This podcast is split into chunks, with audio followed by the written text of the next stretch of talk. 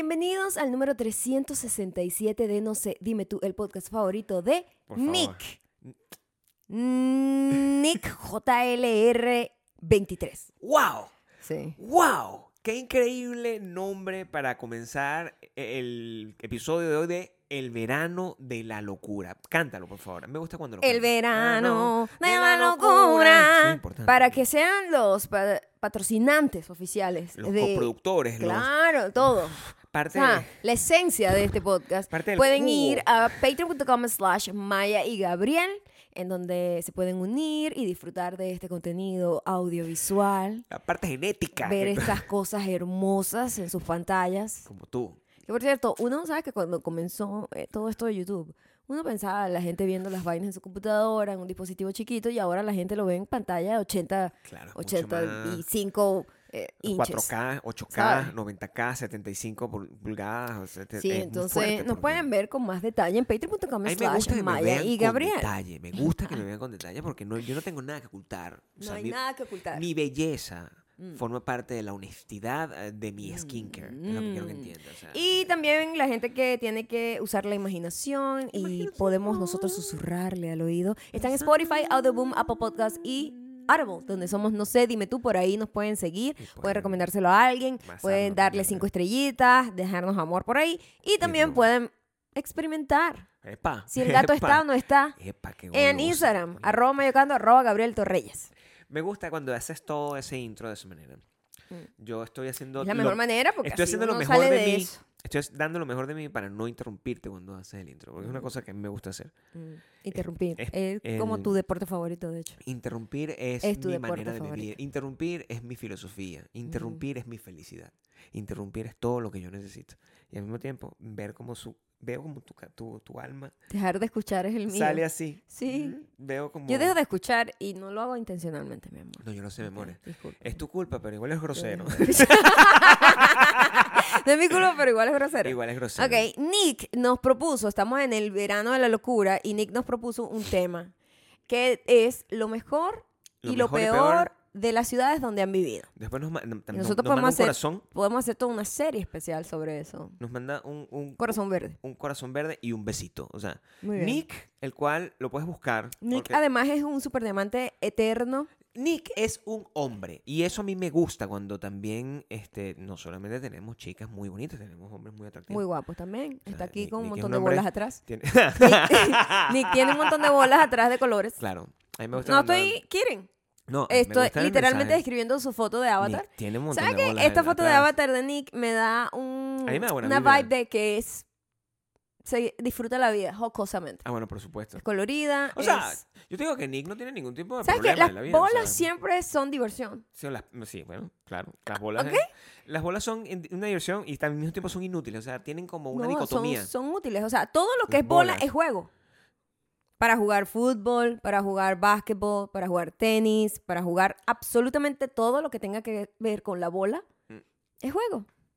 Ok. no, a mí, a ¿No? mí me, a mí me gustan, este, ¿A ti te gusta qué? a mí me gusta que jueguen con las bolas que yo tenga. Si yo tengo Las unas- bolas son divertidas. Fíjate, si yo tengo unas bolas en, mi- en mi... Digamos que vamos a un parque, ¿verdad? Y yo llevo las bolas conmigo. Ok. A mí me gustaría... Ah, criollas, con- por ejemplo. Ya que, está- ya, que, ya, que, ya que vamos a hablar sobre lo mejor y lo peor de las ciudades donde hemos vivido, yo creo que no podemos olvidar nuestra, nuestro- Nuestras raíces, nuestras raíces. Yo creo que debo empezar con la primera ciudad donde yo viví, que fue Punto Fijo. ¿Tú, tú viviste en Punto Fijo, no sabía. Oh, ¿En wow, serio? sí. Es verdad. O sea, que hubo una gente que creía que era mentira, que era un nombre inventado. ¿Qué es Punto Fijo? Es Punto una Fijo cosa es no me- una no- pequeña ciudad coste, costeña, Costeña. ¿sí? Costera. Costeñita, quise decir. Costeñita tú. Yo costeñita y la la, ciudad ciudad, costera, en eh, la península de Paraguaná. Eso queda al... Península, para quienes no lo saben, es casi una isla, pero tiene como un pequeño, pequeño, muy delgado pedacito de tierra que une esta parte que pudo haber sido una isla, o podría ser una isla en el futuro. claro. y la Muy- muy, tierra. pro- muy probablemente será una isla en el futuro. Es lamentablemente. No, no, sí. lamentablemente. Bueno, tú sabes que los médanos de Coro, ese lugar que tú no has podido visitar nunca, y es posible que más nunca lo hagas. Este, em, esa parte está se ha ido moviendo y se ha ido, ¿sabes? Eso, eh, la Tierra sigue en constante evolución también. No, por supuesto, claro. Entonces, se ha ido como moviendo, la carretera la han tenido que hacer varias veces, los médanos se han ido comiendo varias carreteras. So, poco a poco eso se irá Me, me da- deshaciendo. me llama la atención porque eso queda en el nor- noroeste de... Ese es el el no- la parte más norte. norte de Venezuela. El occidente, ¿es lo que me quieres decir? Occidente. Entonces literalmente es como Seattle, es lo que Es tú me como quieres decir. west, ¿Verdad? west, norte. O sea, Seattle, O San Francisco. Washington. Con sus grandes diferencias. No, no, no, no. Es, Mm. o sea, si te pones a ver el mapa de los Estados Unidos de América, mi nación, Ok. donde vivo, el, y, eh, Seattle queda aquí del lado, o sea, No, así. no sé qué estás haciendo. Estoy haciendo el mapa de Estados Unidos. Ah, ok. El- Para para ellos- este lado, el west. El West. el Está West tuyo, pero West. para la gente. No, O sea, pero yo estoy hablando conmigo. El West sería Estoy hablando aquí, conmigo. West. Claro. Nosotros estábamos en el occidente. Northwest. El Norte, occidente, es el West. Este, oeste. Es west. East es el este. Perfecto. West Este. es el oeste. Nosotros estamos norte occidental. No sé por qué se llama occidental. Northwest es la Pero traducción. occidente no es west. Occidente no se traduce como west. Este y oeste no tienen nada que ver con occidente. ¿Does it? Es exactamente eso. ¿Qué significa occidente? Oeste. Wow, pero ¿por qué no usar oeste? Puedes usar las dos, se llaman sinónimos, son ex- excelentes palabras para No usar. puede ser. Claro que sí, se llama noroeste, noroccidente, es lo mismo. Occidente. ¿Y lo otro cuál es la otra parte? Oriente. Oriente. Oriente es el este.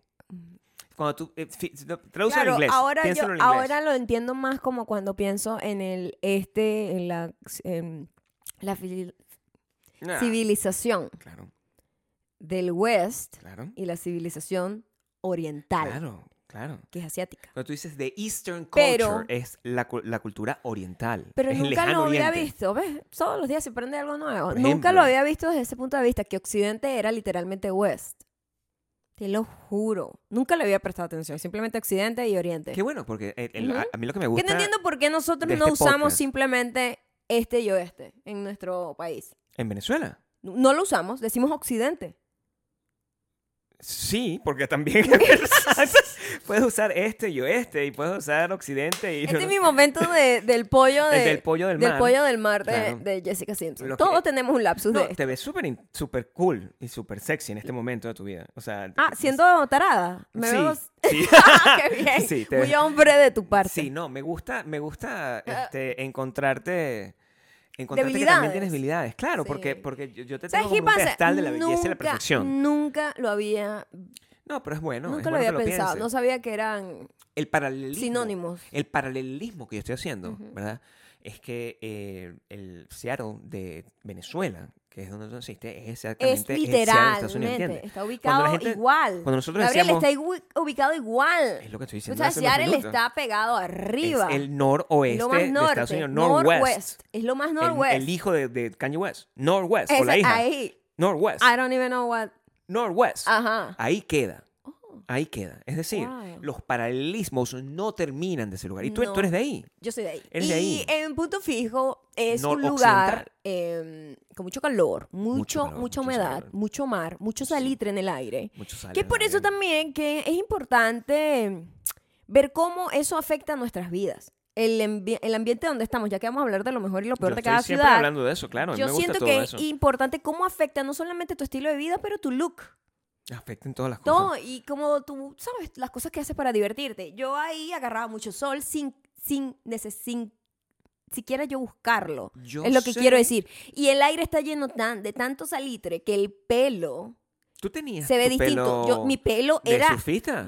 Claro, la- Claro, las, sí. las- las- esas mechas californianas que se... ay, Son también California. mechas paraguaneras. Mecha paraguanera también. Mecha Porque hay mucho sal, mucha sal en el ambiente, más el sol, tu pelo se va decolorando las puntas full. Claro. Y yo tenía el pelo, o sea, yo veo mis fotos de cuando estaba pequeña, porque yo me empecé a pintar el pelo muy rápido, muy Ujú. temprana, a muy temprana edad. Pero cuando yo veo mi pelo ahí, yo, wow, ahorita es prácticamente negro, Claro, es bastante oscuro. es súper dark. No es negro negro. Cuando, no, te pega es el, el- castaño, cuando te pega el sol bonito, Se ve como... es un color muy hermoso. Es un color brown. Es como un brown. Un café, es un, es un café oscuro. Que tiene mucho warm en no, me- él, me me, gusta. entiendes? Sí, me Tiene gusta. un color así como... ¿Qué es esto negro que tengo en la mano? Algo de makeup, pero no sé qué fue. No sé, Así vamos a ver. que- Déjame verte la cara a ver si es que tienes como la cara toda manchada. Yo no, No te lo he dicho para pasó. no No. cortar el podcast. Muy probable de tu parte. sí. Sí, No, pero mi pelo ahí, cuando yo veo mis fotos de cuando era niña, prácticamente así rubio medio aquí, ¿no? Claro, sí. Y era la sal del ambiente, más la playa, más A ver, todo eso. eh, ¿cómo, ¿Cómo cómo describes tú esa ciudad? O sea, yo eh, eh, siento que a la gente Punto porque... Fijo tenían y no sé si ahorita porque obviamente muchas cosas han Claro, cambiado, tú tienes que pero hablar de tu perspectiva de una ciudad de mi que, de la que no ves perspectiva hace cuando- ma- al menos 10 años. 10, bueno, Sin verla, 10 Más, años. yo tengo muchísimo más tiempo sin vivir ahí. Claro, pero tienes 10 años. Yo sin me ir. fui de ahí muy joven. 10 años sin ir, entonces no tienes idea de eso. Pero eh, era una ciudad muy pequeña en el sentido de que todo el mundo se conoce y tiene como lo bueno y lo malo de eso, ¿no? De Claro. que, coño, es fastidioso que todo el mundo se conozca, es una ciudad pequeña, pero también tiene como esa familiaridad y ese, como ese, ese, ese lugar, es el lugar más seguro en el que he vivido, en el que me he sentido como más Punto fijo. safe. Punto fijo. Porque no solamente es un pedo de que, coño, las cosas son más relajadas ahí, sino que tienes más, ¿cómo se llama eso?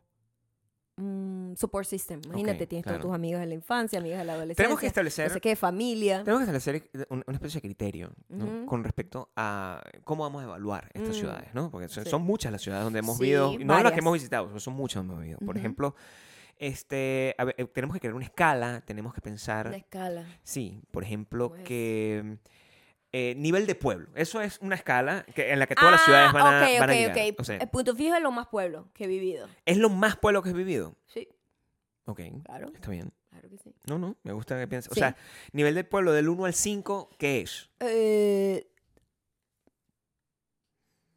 Porque yo, yo, yo- dos y medio. Dos y medio, tres. dos y medio, tres. De, de uno a cinco. Qué increíble. Coño, más pueblo, hay más pueblo que eso. Qué increíble, qué increíble tu claro. perspectiva. Qué Sí. increíble. ¿Sabes que yo no siento? Te voy a Mm. decir una cosa. ¿Tú no lo sientes pueblo? No, no siento. Yo siento que Punto Fijo está en un, en un, en un high tú. Tú casi uno en cuanto a no pueblo. Ya ¿Entiendes? va, pero no estoy entendiendo la escala tampoco. Yo así tampoco, como no yo estoy le explico mal. Pero Ok. el, el- tú- Occidente y el Oriente. nivel de pueblo debería ser el máximo nivel de entender- pueblo es quiero número en- 5. No, el máximo pueblo es 5. ¿Verdad? Ah, ok. ¿No? El Sí, mínimo nivel de pueblo, Pueblo. la escala de pueblo. O sea, Nueva York es 1, Nueva York es 1, porque es super high. super high. Entonces- Punto Fijo es 4, entonces. Punto, Punto fijo. Fijo 4. O sea, 5 ya es una vaina súper rural donde la gente así? vive con vacas. ¿Tú lo pues. ves así? Ah, sí. ¿Tú lo ves como 4? Yo no sé. O 3, pues 3. ¿En el medio? 3. Yo estoy confundida con le- escala realmente, tanto como Occidente y Oriente. Yo lo veo dos. Es- ¿Ah? Es, que yo lo veo dos. Punto Fijo no es una ciudad muy pueblerina que se diga. Bueno, pero no, ¿dónde, entonces ¿dónde vas a dejar Caracas? Pues tienes que dar espacio. Caracas es un 2 también. Nueva York es uno. Nueva York es 1. Ajá. Nueva York es 1. Caracas podría ser En mi caso, de pueblo a, a, a monte, de pueblo a ciudad. Caracas es 1. Caracas yo creo que es tres. ¿Qué? Sí. Caracas es 1. Es una ciudad cosmopolita. Ya te lo voy a decir por qué. Ya te voy a decir por qué. Pero no lo puedes comparar con otras Yo te partes. voy a porque decir desde porque- ahorita, no, para no, mí, no, no. perspectiva, desde ahorita un tengo, señor. tengo que ponerlas todas entonces, ya que estás trayendo a colación esta escala que acabas de inventar. Inventar- que no tiene ningún a mí sentido. me encanta crear, inventar la escala. Claro que sí, del 1 al 5, pueblo, máximo pueblo, digamos, este, ¿cómo se llama? Arkansas. Ajá. Arkansas, 5, 5, straight 5. Ya va, pero. ¿Ok? Ya va. Lo que, Straight five. lo que quiero decir es: Ajá. uno, mega ciudad. Nueva Nueva, York. York. Es la, el epítome de la metrópolis. Nueva York. Cuatro, LA. ¿De qué caño estás hablando? De la- Vamos de lo- nuevo. Sí. No puedes saltar de 1 a. 4. O sea, ¿qué pasa con tus números? LA. Entonces sería 2. Ah, ya va. Pero bueno, o sea, ¿qué pasa con la persona? Exacto. Nueva York, uno. En Ciudad Metrópolis. Uno. Nueva Uno. York es Ajá, uno. uno. Sí. LA, dos. No, LA es uno también. LA puede ser uno también, pero Claro. oh, uno y medio. No es tan ciudad metrópolis como lo es Nueva York. LA es LA uno. Mi amor, tienes que tener una escala donde es la máxima y de ahí para abajo, ¿no? Te voy a No explicar. entiendo nada. Te voy a explicar para que veas. Te voy a explicar para que veas. Et- Hay, hay unos criterios de modernidad, ¿verdad? Hay unos criterios de modernidad que tienen que ver con, con- con- con el aspecto rural. O sea, tú no puedes comparar, por Ajá. ejemplo, ¿verdad? Madrid está en uno. Tiene un montón de marginalidad alrededor. entonces vamos a poner a LA, Madrid. Madrid no hemos vivido. Chicago. Yo sí. Ok, Chicago, Chicago, es cierto. Chicago, uno. uno. Uno, Es super ciudad uno. uno, sí. Super uno. Es nuestro número uno. Super uno. Ajá, y Nueva York está ahí. Y LA también está ahí, dices tú. Es y una- Madrid también está ahí. Es un wow, es un tipo grande. A1, es ¿no? lo que quiero decir, es un tipo como bolita. es Claro, total. Entonces tú dices que Yo digo- esas son uno, ok. Eh, Las Vegas, ¿dónde la pones en esa escala? Cuatro. De monte. La- Lo Dos. hiciste, lo hiciste tú también. Me tienes confundido aquí. Tú eres el que inventaste esta estupidez. Dos. Dos. Las Ajá, Vegas es dos. Ajá, exacto. Dos. Caracas, tres. No. Caracas es una ciudad. Está en el medio. No. Cuatro. Dos. Puede estar en un Es que estoy confundida. Tú debiste ser cinco ciudad, ¿verdad? Como más cantidad, Eso no tiene sentido. más gente. Esta es la escala que hay que usar. Esta No es una escala que no. le va a permitir a la gente que no vive Pero en ya, ya. Es- la ciudad arrechísima es número uno. Y de ahí para abajo, cinco. ¿No? Porque tú mismo... te- monte, ok, monte. ok, ok, ok, ok, ok, Alcanzar. ok. Five. Punto fijo, cuatro. Ese es tu punto fijo. Punto fijo para mí es cuatro. Ok. Las Vegas, tres. Las Vegas, tres. O cuatro. O cuatro. Tres y medio, cuatro. Yo lo pongo en dos. ¿De monte? No, mentira, es que estoy confundida. Fíjate. Vamos por parte. Quería ponerlo en cuatro. No nos vayamos con ¿Qué? toda tarjeta. Quería ponerlo en dos. ¡Upa! En dos, en No, dos. escúchame, No estoy entendiendo. Vamos por parte. Ok. Este, no nos vamos a, no, no nos adelantemos, porque o sea, hay, okay. mu hay, hay, mucho camino que recorrer, porque tú has vivido en, mucho, en muchas partes del mundo. Uh -huh. ¿Ok? No las ciudades que has visitado, pero te da criterio, tienes criterio. Uh, Entonces, claro. tú me estás diciendo a mí que para ti punto fijo es un 2 o un 3. No, no, no, no, un 4. Punto tres. fijo es 4 o De tres. monte. No okay. llega a ser monte, monte, monte 5, claro. porque no vivíamos tipo que, ¿sabes? En una granja, pues tampoco. A ver, digamos, Teníamos yo por ejemplo, cubiano, cosas. cubiano, es 5. Oh, ¿Verdad? Sí, claro, claro, Valle de la Pascua, five. Claro, claro. Yaracuy. Ajá. O sea, San Felipe. Five. Strong Exacto, five. exacto. ¿Tú has visto Punto Fijo? Es una ciudad. Cuatro. Que, que parece Seattle. Cuatro.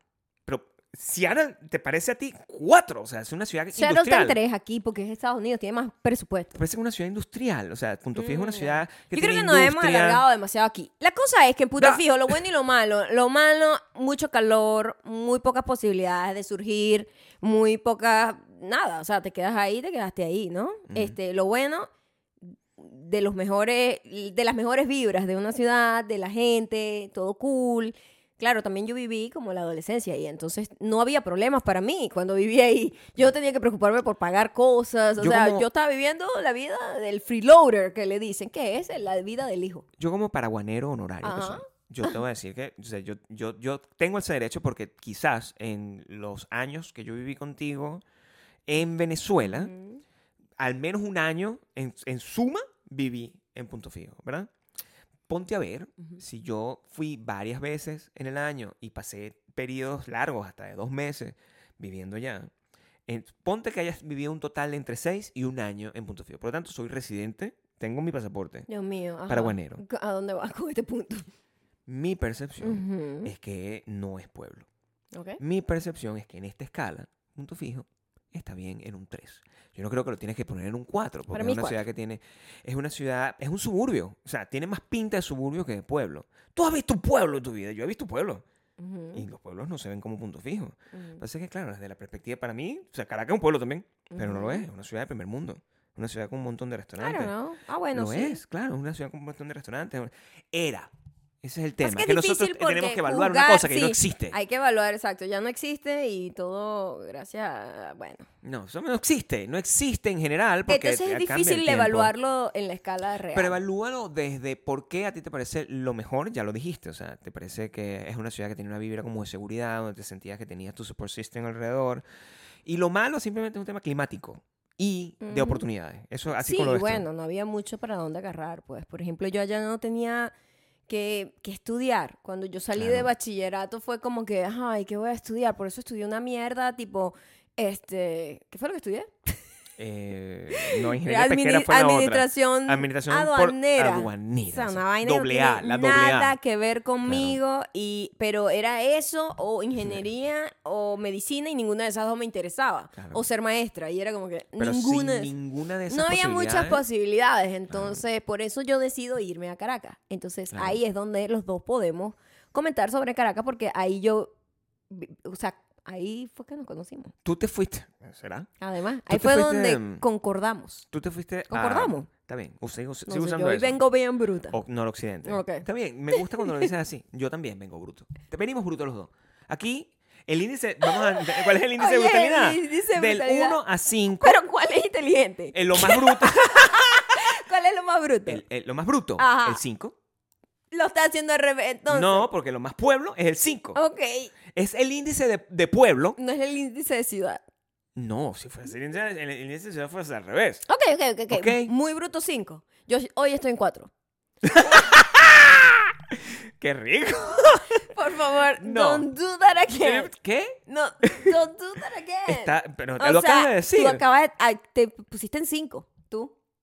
Del brutalidad. Claro, con esa estupidez. O de marginal. O sea, porque Bueno, es lo mismo, hay- brutalidad, no, marginalidad. No, no, no. No, No, no, no, no. no. Ok. Porque tú sabes que por eso yo quería hacer la, la salvedad. Porque eso es, es- eso es un, un criterio.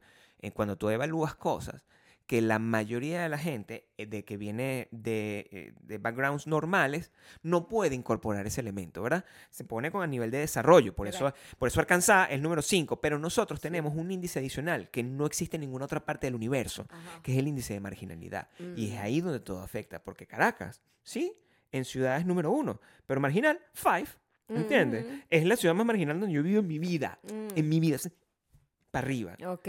¿entiendes? Ok. Entonces, yo, esos son los, yo estaba buscando encontrar, encontrar un criterio Ok, ok. de cosas, índice de, de, de pueblerino, índice de marginalidad. Esos son hasta ahora dos criterios que voy a Perfecto. utilizar. Entonces, mm, cuando eh, voy a, a punto, a punto fijo, no, a Caracas. Caracas, dejo punto fijo por eso mismo, porque coño, no tenía nada que hacer ahí realmente. Claro. Sentía que tú llegas a un punto en donde como que llega el techo, tocas el techo, de ahí, de ahí, de ahí por lo general en los lugares más pequeños el techo es más bajito, entonces tú dices, ya aquí como que no puedo avanzar más. Ujú. Y ahí me fui sola con mi situación a Caracas. Y ahí este es donde comienzo a hacer toda mi carrera de músico y en el entretenimiento y todo eso. Y te conozco a ti. Wow, eso fue rápido. ¿Cuánto tiempo tardaste en Caracas antes de esta- estar conmigo? No me acuerdo. ¿Cuál fue la primera percepción que tuviste tú? De? Ahí me- ahí me- El primer no choque que tuve de punto fijo a Caracas fue el clima. Porque vengo, venía de un lugar con un calor hijo de puta. Mm. Con un pegoste y un salitre de que tú salías y tú sientes cuando vives en la playa Ujú. y como la sal pegada en tu piel. Era- era- eso, Eso no aparte te es- nunca me gustó. Ok. Pero, o sea, te acostumbras como a todo, de eso vamos a hablar, te acostumbras a todo y de alguna manera sobrevives todas las situaciones y por eso hay gente en todas partes del mundo. Pero como que cuando hubo el choque de ah, Caracas tiene un clima un poquito menos caliente, no es que no es que frío como la gente cree.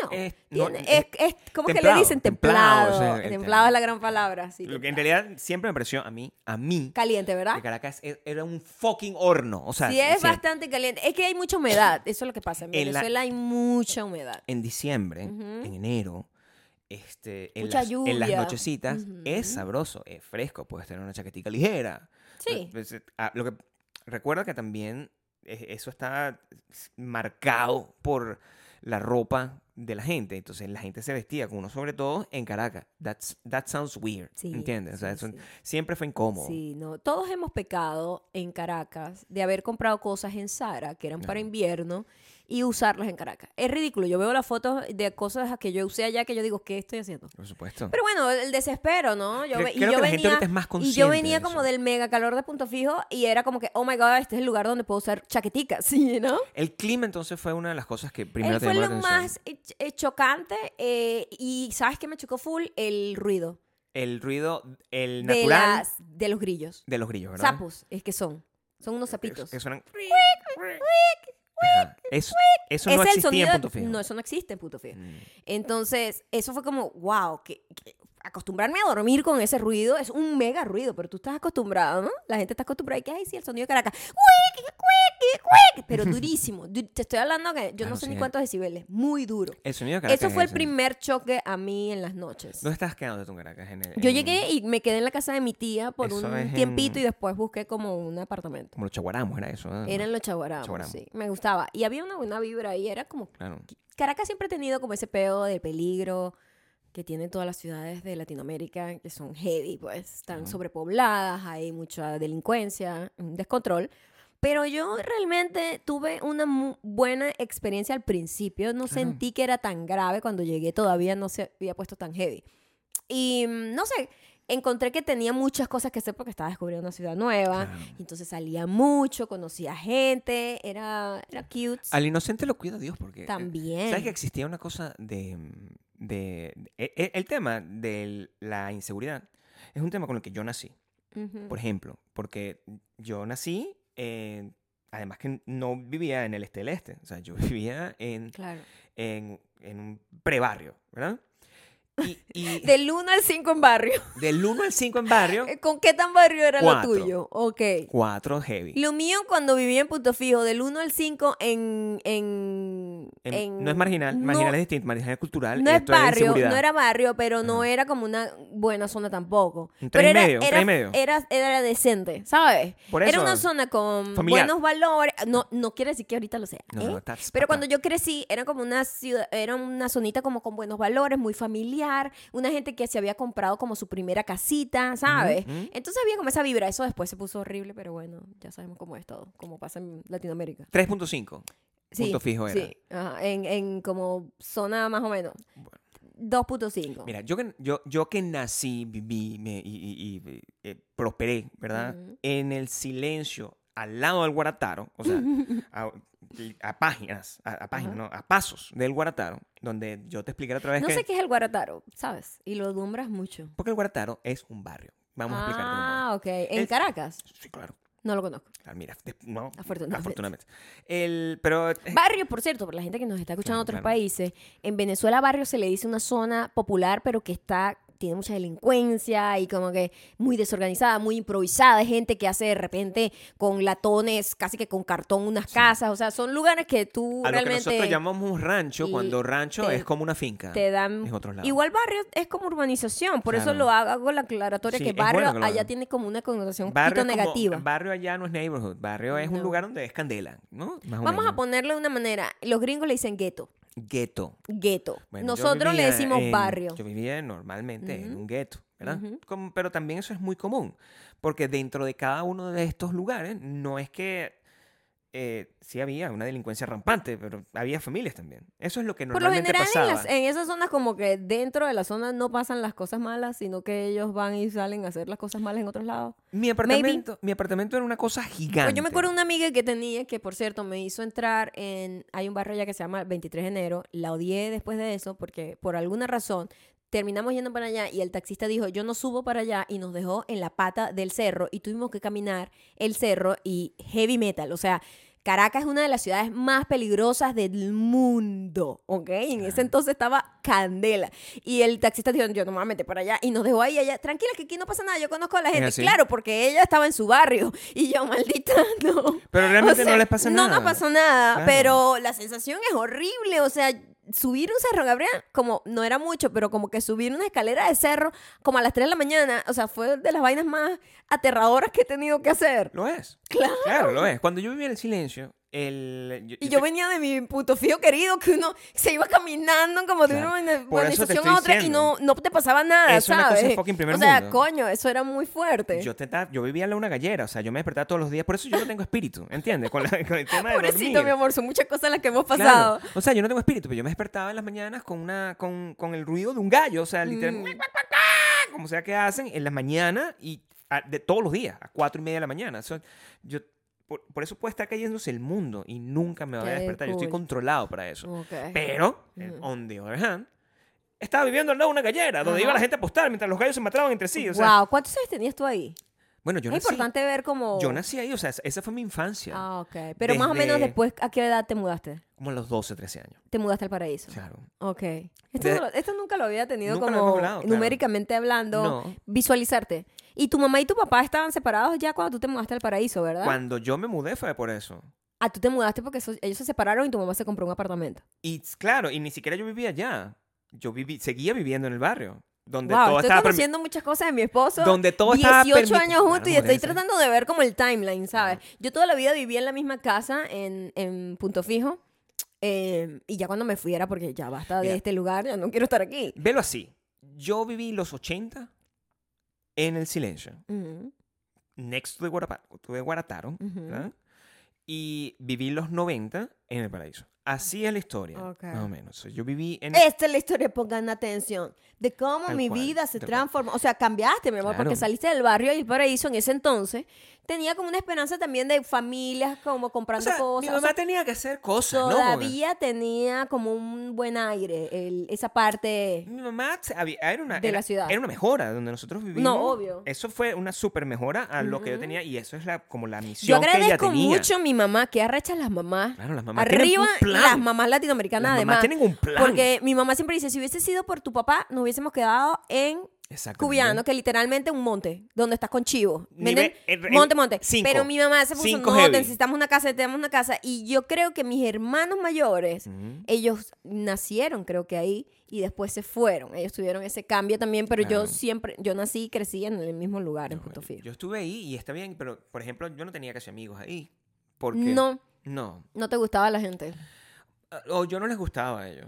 No O sea, había clic, También, claro. O sea, yo simplemente yo. Yo siempre tuve como la, la sensación de que como me quería ir desde muy joven, como que yo yo, siempre decía, me quise ir. Eso es lo más importante de Eso esta es historia. importante de esta historia, Eso es porque mucha este gente, y no con el rollo que atravesó Venezuela, que muchísima gente tuvo que emigrar obligado, Sí, eso, no es con- terrible, eso no es nosotros. cool. Nosotros siempre quisimos ir, ¿no? Claro, yo Y me quiero eso- ir desde que tengo y idea. yo creo que la, la experiencia siempre es distinta por eso, Claro. por esa perspectiva, porque y no lo juzgo, pues porque no todo el mundo tiene que querer irse, ¿me entiendes? Claro, la gente Pero yo siempre me quería ir, yo estaba ahí, yo decía, no, yo quiero something else, ¿sabes? Yo quiero algo mejor, hay cosas mejores que esta, yo me quiero ir. Claro. Este, y cuando, cuando ya me fui, este, fue así como una decisión Claro. mía propia. Tu cambio fue una decisión de tu mamá que también se sintió bueno, como en eso, más ¿no? o menos, o sea, mi- mi- yo seguía viviendo con mi papá, porque era más, era, Tú, era más comfortable todo para tú- yo ir al ya colegio. what the fuck, Tú vivías con tu papá igual en Guarataro y Eh, tu mamá se había ido al paraíso. El silencio, no el guardaparo, está al Ah, lado, close to ok, there. el Pero el silencio igual es feo. Pero es que nombras mucho el Guarataro, entonces Porque no está entiendo. fucking lado, o sea, ¿cómo explicártelo? Tú vives aquí, esto, es El silencio del oeste. Claro, entonces, eso es el oeste. El oeste, siempre Sí, el oeste del siempre, oeste. Siempre el oeste. Al oeste del oeste. al oeste Entonces, eh, está aquí y el silencio son unos bloques, que son unas casas coloniales, o sea, no coloniales, pero son como de, de históricas. Son unas casas, unos apartamentos gigantes, gigantes, o sea, más, como dos veces esta casa, una vaina insólita. Eran unas mega casas. eran unas mega mansiones, ¿verdad? De tipo apartamento, New, New- New York, piensa that size. Y esas casas eh, tenían un rent control. Piensa de nuevo New York. Y ese rent control tú pagabas como que eran fucking 5 bolívares. O una cosa así, una cosa insólita. Y yo ahí estaba y, bueno, tenía un cuarto que era del tamaño de esta casa. Entonces, yo para qué voy a hacer mi mamá, tú viste el cuarto donde tenía mi mamá para mí, era un balcón transformado. Claro. Entonces, con- en un balcón transformado... Pero eh, ella eso era suyo. No, pero... Sigue siendo suyo. Pero su mente, claro, su Ujú. mente era, no, porque, claro, era, pero ella está viviendo en un fucking barrio, entonces vente a vivir conmigo y tuvo que medio convencerme. ¿Qué edad tenías cuando tú literalmente ya tuviste que irte con tu La mamá? peor edad del mundo, de 12 a 13 años. Wow, ya va. ¿Y cuántos años estuviste tú viviendo con tu papá nada más? Como una transición de un año. Fue solo un año que estuviste ahí. Y, pero yo seguía yendo para allá, era como mi espacio del, del, del rock, era mi sala, mi sala de ensayo. Ah. Yo no pagaba la sala de ensayo. ¿Y cómo hizo Mimi para sobrevivir ese año que tú no estabas viviendo con ella? No, bueno, siempre Siendo me, tan pequeño. siempre me llevaba, o sea, me decía, venga acá a vivir conmigo. Y yo, no. Compartían custodia, tipo que tú te quedabas a veces con ella. Como es Latinoamérica, que no funciona, que, que, que nada se establece, sino que, bueno, es así. En Latinoamérica, literalmente, que Claro. regalan los niños. Claro. Los, las- los viejos antes regalaban los carajitos. Así que yo no puedo criar a estos muchachos, llévenselo. Sí, no, pasaba temporadas. What the fuck? Pasaba temporadas en un lado, pasaba temporadas en el otro, y dependiendo. Y después llegó un momento donde era como más conveniente para mí pasar temporadas más con, con, con mi Con mamá. tu mamá, porque Claro. ya habías otro hecho amigos de repente más cercanos allá. Sí, eh, o sea, mis amigos de verdad seguían yendo, nos reunimos igualito donde mi papá, porque ahí es donde ensayábamos. Y esos son como los Ah, únicos amigos que tenía. Claro, porque tenía una... ¿Ensayabas ahí? Era muy grande, mi amor. Entonces, imagínate. Ok. O sea, simplemente yo agarraba la sala y que, bueno, aquí eh, podía estar la batería ahí y no pasaba nada. Si tu papá no se hubiese vuelto loco y no hubiese quemado las fotos, eh, estaríamos viendo fotitos de eso. viendo fotos de eso. Me hubiese encantado verte en, en ese espacio, en ese reino. No, eso, eso, el- eso era el, el- el- los inicios de los cubersos, ¿entiendes? O sea, es una Mm. cosa, una cosa gigante. Y esos son mis recuerdos y mis cosas de, de Caracas. Entonces, claro, uno lo puede analizar por barrio y mis recuerdos era ese. Pero yo en Caracas, yo hice muchas cosas. En Caracas yo me mudé viviendo solo. También viví una experiencia viviendo solo en, en el este. no hay tanta diferencia, la verdad. Y lo que me da la conclusión eh, es distinto la vida a lo que tú dices. Es distinto experimentar la vida eh, como adolescente, donde todo Claro, es perfecto, Claro. que cuando eres joven. Adulto. Cuando empiezan las responsabilidades, por eso te digo, yo punto fijo lo guardo con un cariño muy grande porque yo no tuve ahí problemas de adultez. No, Mis claro. problemas eran de chamita y como cosas de, de enamorados y, y la las primeras bandas, mis primeros conciertos, mis mejores amigas que todavía hasta el sol de hoy son mis mejores eso amigas. que pasa en Entonces, coño, claro, yo punto fijo lo quiero demasiado, le tengo un cariño y lo veo como que tiene una ternura de, eh, con la vibe, es una ternura. En cambio, Caracas es una vibe distinta. Pero, pero uno, se, un- uno se apaga a, a las cosas que son normales y que a, a la gente que no es de ahí le choca. Y eso lo hemos aprendido ya cuando nos fuimos de allá. A mí me pasaba que, por ejemplo, el, cuando yo ya estaba empezando a salir contigo, las cosas que nosotros hacíamos, que era como que yo iba a la puerta de tu, de tu residencia y no, me quedaba ahí como hasta las 4 de la mañana. Terriblemente peligroso. En uno- un lugar Tú donde te pasaba una gente... desensibilizas demasiado Claro. cuando vives en un lugar Y yo estaba ahí... y, y eso era, nosotros lo que hacíamos, eso era muy peligroso. Y ahí no existía Uber, entonces tú nada, no existía Nada, nada. tú me- Gabriel tenía que salir a caminar a ver si ¿Y con- encontraba un taxi por ahí. Bueno, yo ya me Una voy. locura. Son como las cuatro y media de la mañana, Maya. Ya, pues eh, hemos hablado bastante, ¿no? Desde que llegué a las 7 de la noche del día anterior. Y Maya, sí, bueno, ya creo que es hora de que te vayas. Y me iba. Y tenía que agarrar un taxi. A la buena de Dios, un muchacho. Sí, qué peligro, chamo. Y no me importaba, pues. Súper Bueno, también el amor hace que uno se vuelva estúpido. pero- Sí, también tomó decisiones muy malas. Claro, claro. Pero eso fue Caracas, pues. Y al, y al final es, es importante que meter como un i- in-between entre eso, porque tú te fuiste de punto fijo a Caracas y te quedaste ahí, y ya te, te viniste a, a ir de- del país ya conmigo. Varios, sí, pero tardé ahí bastante tiempo. Pero ¿eh? yo me escapé. Claro, tú tuviste una escapada. Yo me escapé porque yo no aguantaba más. Yo siempre, yo Un siempre estoy como que me quiero Ahora, el aquí. timeline. Again, estoy aprendiendo muchas cosas porque son cosas que hemos hablado tanto, pero como que Claro. eh, No hay es- un blur. No damos explicaciones. claro. Y este, antes Es de mucho. nosotros conocernos, ¿cuánto tiempo tenías tú de haber llegado otra vez a Venezuela? Nos conocimos en el 2005. Ajá. Llegué en el 2002 o Dos. 3. Mm. Tenía dos años aquí. Oh, wow. O sea, allá. Yo también, más o menos. Tenía como dos años allá. Yo también, más o menos. O sea, yo había vivido en Madrid desde el, el- el inicio del nuevo siglo, Ajá. ¿verdad? Hasta el 2000, finales del 2002, principios del 2003, y que me regresé. Oh, wow. Sí, sí, sí. Nice. Así fue, así fue que hice. Yo creo que también tenía como dos o tres años ya viviendo en Caracas cuando te conocí. Me hubiese gustado, eso es una cosa, eh, eh, como el, capítulo de Friends, donde ¿qué hubiese pasado si hubiésemos Ajá. hecho? eh, mm, mi plan eh, absoluto era quedarme en, en Europa. Claro, Yo me iba a quedar ahí. claro, pero tu mamá, ajá, tú te fuiste a Madrid y viviste allá cuánto? Un año, dos Como dos años. años, sí. Y tú ahí te regresas porque tu mamá te dijo que te regresara. ¿Qué fue lo que pasó? Es que me dijo que me tenía que regresar, porque el señor estaba como en, en su, en su, En epa- su en- en, en su más época al- Kanye. ah, sí. Claro, entonces tuve que regresar. Wow. Claro, pero menos- hablado muy bien. ¿eh? Pero menos mal que me regresé. Tú siempre me has dicho nada más eso, pero como que la profundidad del problema nunca lo entendí. Bueno, porque estaba muy molesto, como podrás darte cuenta. Todavía te molesta, pero no me hubieses conocido. A lo mejor tu Por eso te digo. estaba tipo... Por eso yo lo veo que tiene, Ajá. a- a- al final uno, uno analiza, pero yo, Sí. o sea, yo tenía una beca, mi amor, en una, en una universidad, o sea, n- o sea, lo difícil que es que uno sacar una beca, y me gané una beca yo, no, porque no tenía plata, y me fui para allá sin plata como un Pero loquito. ¿sabes qué? Lo que me dice eso es que a veces cuando creemos que perdemos oportunidades increíbles, Claro, se abren las la ventanas. vida siempre agarra unos caminos que uno ni sabe para dónde Es- va. Eso es lo que me ha quedado. eso- y no es que sea mejor o peor, simplemente como que, oh, wow, esto, esto es cool. Claro, al principio yo chocaba con eso. Al principio yo Pero al principio, claro, o sea, yo hubiese estado muy molesta también No, por en supuesto. ese momento. O sea, pues yo me fui, o sea, estaba ya en lo, en lo mío. Yo fui, imagínate, yo me fui persiguiendo una novia. Que no funcionó, porque cuando tú te vas persiguiendo Ah, una novia, bueno, nunca creo, funciona. creo, creo que... O, creo. eh, no es la misma con la que me casé. no funcionó. Este, y lo que hice fue volverme loco, o sea, por el periodo de tiempo que estuve ahí. Ah, la vida loca, normal. pues, O sea, estaba muy jovencito. Y, pero tenía mi, mi, mi beca y mi vaina. Y entonces cuando, cuando me regreso, estaba muy molesto. Porque yo decía, bueno, aquí estoy de nuevo en esta vaina. Vuelvo el perro arrepentido. Estaba muy, muy arrecho.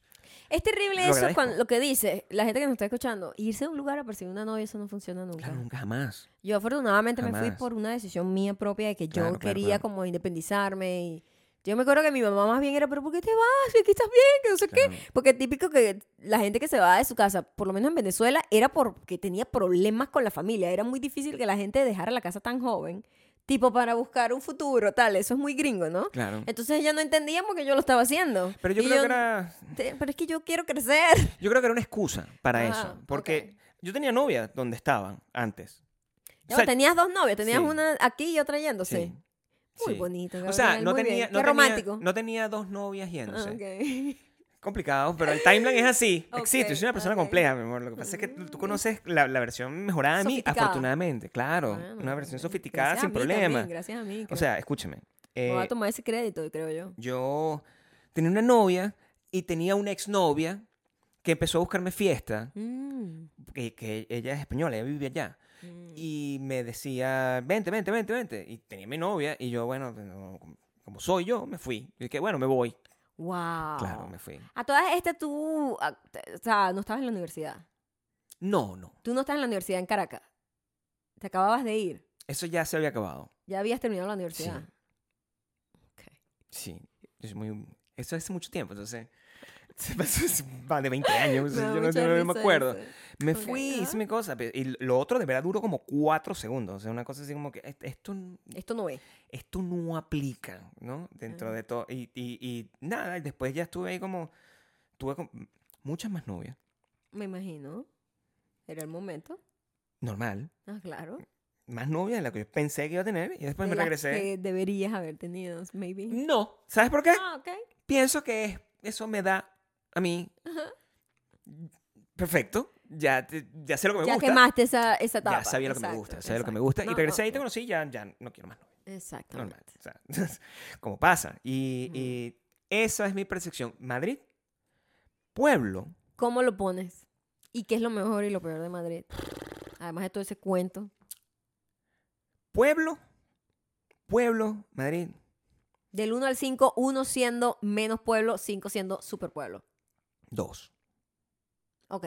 No, Es, Madrid- es un buen dos. Yo lo he visitado, no he vivido ahí. Como vivir ahí no, es otra experiencia, pero a mí me encanta Madrid. Es un buen dos porque mm, eh, es una ciudad muy avanzada. Es una ciudad muy sofisticada. Era, yo no sé ahorita cómo es.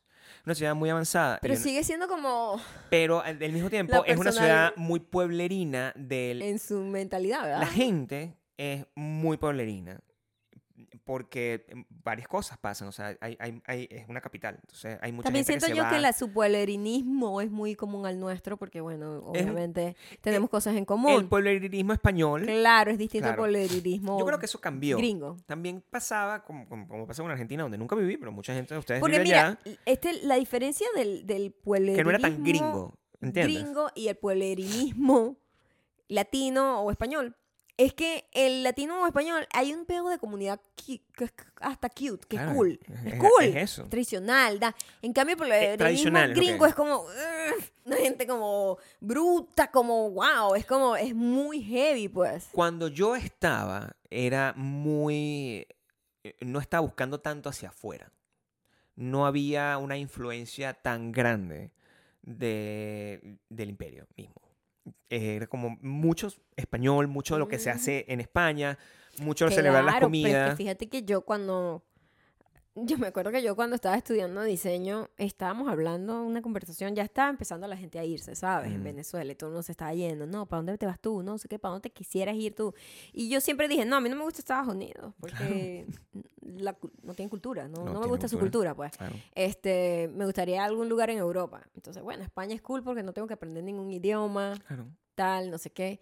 Pero me da mucha risa que uno escupe para arriba Ajá. y le cae en la cara. Porque en mi vida pensé que íbamos a vivir acá. Y es aquí donde viene la parte más interesante de todo esto. porque Cuando yo regreso, conozco Maya, eh, juego con mi destino saliendo a las 4 y media de la mañana, los chaguaramos en una, en, en- una residencia estudiantil buscando, en Caracas. buscando que Cuando me es más candela que nunca. Cuando más candela. Cuando los secuestros express era así como a la orden del día. Y me imagino que me veían y pensaban más bien que yo era un recogelata que estaba por eso. no ¿Te- tenía ningún... ¿Tú crees que tu look ayudó? Claro. A Sí, salirte con la ese, tuya. ese es el momento donde el colorismo ma- makes sense. Ah, Claro. que jugó a tu favor el colorismo. Claro, por por- Adiós, los muchacho bichos- muy moreno, eso no tiene plata. "Eso tiene plata, un coño Sí, de madre". exacto. Y por eso también yo me vestía como así, como con harapos, para que la gente me, no, me, no, no me persiguiera. Pero nosotros, ahí cuando decidimos irnos, ¿verdad? Y es ahí donde se pone interesante el asunto. Porque nosotros pasamos por varias opciones. Eso fue muy decadente. Muy decadente. Y la primera, el- una de las opciones que, por cierto, visitamos para ver si nos gustaba fue Argentina. Claro. Fue Buenos Aires. Yo creo que vamos a meterla en la lista. La ¿Sabes por vamos qué? a Porque a meter, pesar de que no vivimos ahí, fue fallido. mentalmente Fue pensamos fallido, en vivir fue ahí. fallido. Mentalmente pensamos en vivir ahí. Nosotros íbamos a vivir en Argentina y decidimos que En Buenos Aires, en le- Bob precisamente. Dylan iba a tocar allá y dijimos, bueno, vamos a un concierto y vemos qué tal es la vibe y qué tal. Y fuimos en abril, pero era allá, eso es invierno, estaba entrando en Eh, invierno. sí, era como más frito. Entonces fue, ah, bueno, el choque de que hacía frío, era cute y como la cultura, mucha gente en la calle, cosa que se había perdido mucho en Caracas por el peligro. Y eso me gustó, pero sentí que también era como muy, oh my God, En esta gente pasado- va muy lento. Es va, lento, esta no es tanto gente el va- pasado, es la Esta lentitud. gente va a una velocidad muy lenta que siento que yo sentía que más bien que me, que me retrasaba un pelo. Y yo siento que mucha de la gente, porque es- eh, lo que sí te tengo yo son amigos, pero por borbotones viviendo en Argentina. Sí. Eso es lo que más... eh, pues, eh, eh, Claro, porque pues, hubo sea. todo, bueno, la gente que de Argentina o que vive en Argentina sabe que hubo todo un Y también es movimiento por para allá. moda, es Muy por fuerte. moda. Claro, se ponen de moda las ciudades y los países. Alrededor del 2011-2012, lo que estaba de moda era irse a Argentina. Así como al final del 2012, lo que hubo un momento estuvo de moda, irse como Irlanda. Sí, a Dublín. Había como que todo el mundo, no, vamos Ah. a Irlanda, estudiar inglés. O Eso sea, fue súper yo weird. me acuerdo de Hay modas eso. raras, ¿no? Siempre pasan esas Ah, modas. Claro. En el- en- eh, eh, creo que cambia por, el, por los años. Un momento donde lo que siempre se ha mantenido como en moda siempre es eh, Estados Unidos, por alguna razón. O sea, como que la gente estaba como que no, me Miami, Miami, Miami. Había un momento fuerte, sobre todo a principios de los 90, finales de los 80, donde todo el mundo que yo conocía se iba a Miami, porque tenía familia allá, no sé qué, era como más sencillo. Este, pero empe- cuando empezaron todo este proceso de, de irse a Argentina, se fue un montón de gente adelante. Esa fue la gente que nosotros fuimos a visitar cuando estuvimos ahí. Exacto. Y Y entendimos esa, la gente, ciudad. y esa gente ya estaba también queriéndose ir y, y entonces su perspectiva también era, ¿sabes? Cuando tú estás harto de una ciudad, que a todos nos pasa, ¿no? Este, sin la gente que nos, que nos hemos mudado de ciudad en ciudad, llega un punto en donde tú ya no da, "Ah, esta ciudad ya no, Claro, ya no la soporto. pasar. Entonces, también tuvimos como esas perspectivas, como gente que acaba de llegar y gente que ya estaba harta, que ya se iba para otro, para otro un país. montón de trendsetters, porque la gente, eh, eh, antes de que se pusiera de moda Santiago de Chile, que pasó también, También.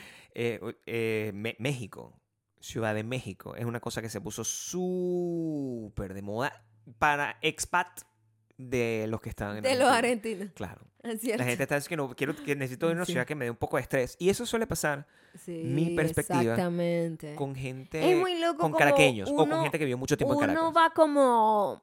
Nuestra vida ha sido un vaivén de estrés. Claro. O sea, como que queremos una ciudad que tenga más estrés y después, verga, no quiero más necesito esta ciudad, tanto estrés. necesito una vaina más tranquila. Y así Claro. vamos, ¿no? Entonces yo paso de la no estrés en punto fijo al estrés de Caracas, con tráfico de mierda, con la inseguridad y con también yo sentía el problema que yo tuve en Caracas para mí, lo peor de la, no solamente la el peligro y lo horrible que se convirtió, era súper, súper candela, sino los nanoclimas Claro. que era como los grupitos de gentecita que uno le decía allá, donde nunca pertenecía, ¿me entiendes? Claro, sí. Entonces como yo nunca pertenecía, yo siempre estaba, se, se me dejaba por fuera en todas las situaciones. Yo tenía mi vida hecha en Caracas, o sea, yo tenía, tenía un buen trabajo, tenía, tenía premios, tenía un montón de... Y yo no quería estar más ahí porque, como te digo, me quiero ir desde, desde siempre. ¡ah! Sí, sí. Me, me quiero ir, me quería ir Entonces desde tú siempre. regresas, Me empato contigo. es cierto, Estamos, con, estamos nos empatamos. tenemos un tiempo largo. Mandaste un mensajerito a decirme que para darte el No, mentira, eso no pasó, pero... Casi, porque No llegaste sé a la fiesta. cómo pasó, pero... Mandé un mensajerito que... De una manera de ya una manera adulta, ya pues, adulta, ya adulta. una cosa así, todo un príncipe. y- Exacto. Y, ya, de ahí toda es historia. Pero, Este, pero estuvimos tiempo juntos ahí, nos ladillamos en las mismas cosas. Y ya O no sea, ir. Tenía, estamos ladillados de lo mismo, pero no es que tú te decidiste ladillarte de lo mismo que yo, sino que nosotros nos hemos ladillado siempre como en paralelo.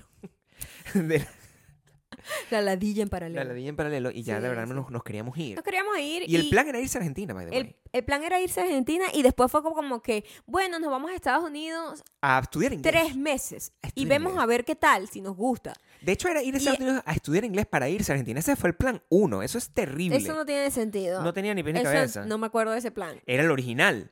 El original y tú, tú te volviste loco. Ahí- Por- Ahí fue cuando exacto, porque yo te dije, pero eso no tiene sentido. ¿Para No- qué no vamos a gastar toda esta plata? Claro. Vamos a quedarnos más tiempo. Mi- Ah, mi- bueno, seis meses es tanto. Y el año completo es era, era, era más, era Claro, vamos, a deal. vamos a ver allá a ver qué Entonces pasa. fue como que, bueno, vámonos un año y ahí vemos, pues. Ey, pero había, había muchas cosas. O sea, yo ahorita, la- o sea, la- lo difícil que era en ese entonces, como lo es ahorita, obtener una visa para Wow, irse, sí. era un proceso, era, un- era una ladilla. O sea, y, y Maya en ese entonces no había tenido visa y yo había tenido visa mucho tiempo atrás. Entonces teníamos que volver a pasar por, por ese proceso y de verdad teníamos plan B, Epa, plan C. plan B plan- era que si no me daban la visa, Nos íbamos a Inglaterra, creo. nos íbamos una vaina así. Nos íbamos a Manchester, una verga así. Una- no una tenía verga- sentido. Manchester. Pero, este, Canadá incluso. Porque no sabemos, ¿sabes? O sea, vamos a pedir la visa y tú estás ahí a la merced de los gringos y tú, bueno, vamos a ver. Y cuando nosotros estábamos buscando ciudades en Estados Unidos, Nos lanzamos seis meses en esa investigación. wow, nosotros, estuvimos a punto de irnos a Portland. Estuvimos a esto A de irnos nada a- de irnos a Portland, menos mal que no lo hicimos. Estaba Portland, Menos mal que no lo estaba hicimos. Portland y, y Chicago, ¿verdad? Y Portland no- no- hasta este momento no lo conocemos, pero lo- nuestra percepción es Portland es en la Argentina, el, es el Buenos Aires de Estados Unidos. Más o menos. Eso es- y- Pero entonces yo, yo dije, eh, nosotros queríamos una ciudad que... La, la- la razón principal era queremos una vaina totalmente diferente. claro. Entonces tiene que ser una ciudad que tenga estaciones marcadas, que tenga nieve y que, coño, que tenga como esa vibra de ciudad. Obviamente, chi- eh, Nueva York es como el epítome de la ciudad, Claro. pero las, primero, era mucho más caro y queríamos un lugar que fuese como más, no tan caótico como, como porque veníamos del caos de Caracas, ¿entiendes? Lo que Entonces, realmente... no queríamos algo tan caótico como Nueva York. A mí, a mí me atormentaba muchísimo que no quería irme a una ciudad donde hubiese mucha gente. Y eso es el, el fantasma que me ha perseguido. El monstruo que nos ha perseguido a lo largo de los últimos Ah, 20 años. nosotros no queríamos estar en un lugar donde hubiese mucho, mucha gente hablando español o mucha gente que conociéramos, porque eso se, convertí, se iba a convertir en una muletilla a la hora de aprender Ah, el claro, idioma. eso ¿Qué es lo que pasa? La gente se muda a un lugar donde hay mucha gente de su propia gente y nunca aprenden inglés. Nunca aprendí. Entonces, eh, eso es inevitable, porque es inevitable no conectar. Entonces, Claro. nosotros dijimos, tenemos que ir a un lugar donde haya la menor cantidad de venezolanos, la menor cantidad de, por lo menos, latinos alrededor de nosotros para nosotros estar obligados a hablar inglés. Y Claro. Chicago fue como la Claro, opción. ¿Cuál es la ciudad En donde los momento- venezolanos no van a querer ir En jamás? ese momento los venezolanos no se iban a Chicago. ah, no, eso hace mucho frío, eso es lo que decían. Claro, ahí no había gente, no, no había gente, había muy poquita gente, ¿no? Entonces nosotros fuimos para allá y fue para nosotros como nuestro, nuestra ciudad más romántica. Ciudad número, eh, a ver, a ver, del 1, del, del índice de pueblo, sea, cero. Esta ciudad es 1 Uno, para uno, arriba. sí, para arriba. para arriba, Para en arriba, o ciudad. sea, es una de las ciudades más modernas y bonitas del mundo. Gastronómica, es hermosa, tienes un lago, tienes un río, todo en la misma Tiene ciudad. rascacielos. O sea, Tienes esculturas rascacielos en la para- calle, los museos son increíbles. Claro. Este, eh, tienes el Lollapalooza todos tienes los años. cultura, tienes No, música, no, no, tienes, una belleza y tienes todo. Y a diferencia de Nueva York, está limpia siempre. La ciudad No como tiran la tal, basura en la calle, no la hay cara. basura en la calle como Nueva Bueno, no había, no había, no sé. ratas y esas cosas. El- lo malo, muchos homeless también. Hay- Sí. Es una ciudad con muchos homeless, Hombre, lo cual frío, es pero súper doloroso porque el invierno es horrendo. funciona el, el- el- transporte público muchísimo. O sea, nos ayudaba, pues veníamos a tener un carro, Exacto. Y tenía, y podíamos usar el tren podíamos usar el, el, el a L, todos lados. el Éramos súper felices así, es- como esa, esa desconexión del peo del carro, ¿sabes? De la responsabilidad de un carro, de cargar el carro, de manejar el carro, de estacionar el carro. ugh, A mí me parece que esa ciudad es, sigue siendo como... la número uno. En nuestros corazones es la número uno.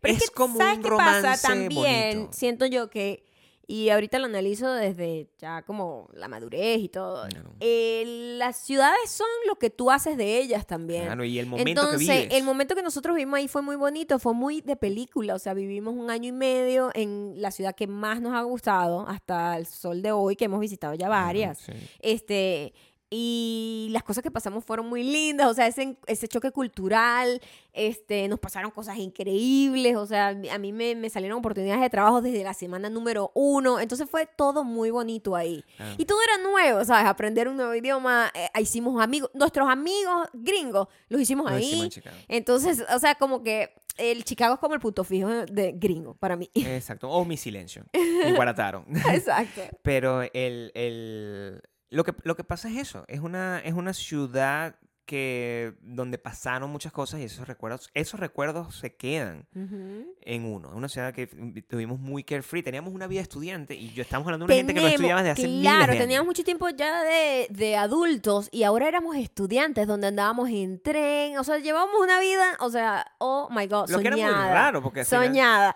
Este, salíamos, íbamos al restaurante, ve- íbamos al cine. Fueron los- nuestros primeros encuentros de encontrarnos con que en el cine no entendíamos realmente lo que estaba pasando. Sino por contexto. Al principio no entendíamos realmente lo que estaba la pasando. fantasía el- y pasa lo que pasa, ¿no? La fan- Este- el, el entender cosas como el, el self-checkout en un, en un supermercado, un Target. o sea, es una sí, cosa que no, fueron las yo primeras. no sabía que eso pasaba. Sí, sí. Yo no sabía que pasaba. Yo, yo no... La nieve, fue La- nuestro la primer encuentro con la nieve de verdad. Es una locura. Ahí fue donde básicamente se hizo visto bueno all the way. O sea, Ajá. como que se- hicimos se un ratico en Caracas, pero, Se- pero ahí se pero ahí consolidó. como se consolidó se como una cosa independiente. Sacaron Exacto. los libros. O sea, fue, fue una cosa muy grande a, a nivel de, de ciudad. Y ahora, lo que pasaba con esa ciudad es que también tú sabes que hay unas ciudades donde tú no vas a envejecer. Eso, eso debe ser muy común para todo el mundo que, que se muda a cualquier lado, no solamente un tema de Que migración. no Ah, se visualiza ahí. me- claro, tú dices, esto está de pinga por un año, dos años, dos, Sí. cinco, ¿verdad? Pero envejecer aquí no. yo, no, yo no creo que este es el lugar, porque en algún momento el techo se va a bajar. A mí lo que me parece con Chicago y eh, es que su peor trait es el clima. Claro. El, el invierno dura mucho. Es muy frío y muy largo. A mí me molesta más lo largo que lo frío. No me molesta el frío porque cuando tú sabes que el- después va a venir otro, Ujú. otra, tem- otra temporada. Ay, yo no puedo hablar hoy. Temporada, Estoy dice. brutísima. No, temporada. sí. Tú dices, bueno, no importa, I'll take it. Pero coño, allá se convertía en nueve meses de frío y tres meses de calor nada más. Entonces era como, era desesperante. Y también aprendí que eh, la nieve es muy bonita en televisión y todo eso, pero da mucho trabajo. A pesar de que da mucho trabajo, nosotros vivíamos una vida muy tranquila, porque Bueno, nosotros vivíamos en un En la ciudad, en rascacielos, centro, en o la ciudad donde todo lo mantienen limpio, yo no tengo que estar paleando nieve, tenía un botones. Tuvimos un botón. Tomé un botón en el edificio. No, sí. el edificio donde vivíamos había un tipo que abría la puerta. nos abría- no sabíamos no, vivir ahí nosotros porque no entendíamos nada. Era, era, o sea, Para mí eso fue como el descubrimiento de mi montunismo, porque Claro. fue como, no puedo creer que esto, esto el funciona verbo así. montuneando se creó ahí. Montuneándose, creo, De ahí, nosotros, porque era como que todo era nuevo. Todo era nuevo. Discúlpeme, o sea, ya va, o sea, era una película, o sea, nosotros que ya va, eh, tú me abres la puerta y se me acerco, sí. Y si Era- salgo, también te la cierro. Fue rarísimo eso, como- tener eso. Luchar con ese tipo Yo me acuerdo una vez que cuando fuimos al concierto de eh, Depeche Mode, que tuvimos que Mm. compartir un taxi, eso fue un Eh, cuento oh, muy largo, pero compartimos un taxi con unos desconocidos que conocimos ahí que para salvarnos la vida y cuando llegamos ellos y que, oh wow, pero ustedes tienen botones. Sí, Y nosotros, ah, sí. Sí. No sé ni cómo vivíamos No ahí sé cómo vivíamos en ahí. el centro de downtown, en el downtown de, de Chicago, fue una locura. Y, y no te crean, nosotros llega, eh, llegando a Estados Unidos a los cinco días, nosotros nos fuimos a, a Nueva York, ¿no? Por- para, para hacer cosas. O sea, no es que, ah, pero si yo se conoció en Nueva York, se- o sea, fuimos y se- sí sentía la diferencia en Nueva Sí, York, todo muy cool, es el, centro del mundo, lo conoce, es interesante. Pero Chicago era una ciudad donde se podía vivir. Yo no sentía en ese momento de mi vida y todavía es una cosa como que tú tienes que tener un checking. Es como que ya estoy preparado para vivir en Nueva York. Es una cosa que vas haciendo un chequeo año por año para Yo saber sé, si yo creo que mientras más viejo te pones, menos preparado estás. Claro. Porque Nueva York es una ciudad muy, muy cabilla de que tienes que pasar muchas ronchas, no importa Claro. quién seas. Entonces, a veces tú llegas a un punto en donde ya estás muy cómodo y dices, ay, no, qué fastidio. Claro. Yo creo que mientras más joven, mejor porque tú no importa. Si vas a pasar ronchas, si vas a dormir en un sofá, pero a estas alturas. No, esta altura No, no. uno ya tiene dolores en la espalda baja. El- Yo- el- nosotros también, recién mudados, pero como en, en febrero del año siguiente, 2013, fue que fuimos a... que nos nominaron unos premios. Y esa fue la primera vez que estuvimos en Los Ángeles. Y ahí, y ahí la vuelta. Es cierto, nosotros se primero transformó. fuimos a, Nueva- a- a Los Ángeles de visita para lo de los premios y fue como, oh my God. ¿Qué te- Eh, qué- ¿Cuál fue tu primera impresión de Los Ángeles? Primero con la Mi mía. primera impresión fue, ok, cool, pero no, no me gusta. Ay, mi- imagínate. O sea, me gusta, que cool. Nosotros llegamos, eh, eso fue June Bloom. Entonces, en, o era enero, Era febrero. era febrero. Es- Ujú. Estaba muy nublado Ujú, y estaba como frío, porque fuimos a Venice, me acuerdo, tenía un abrigo y todo porque hacía frío esa vez.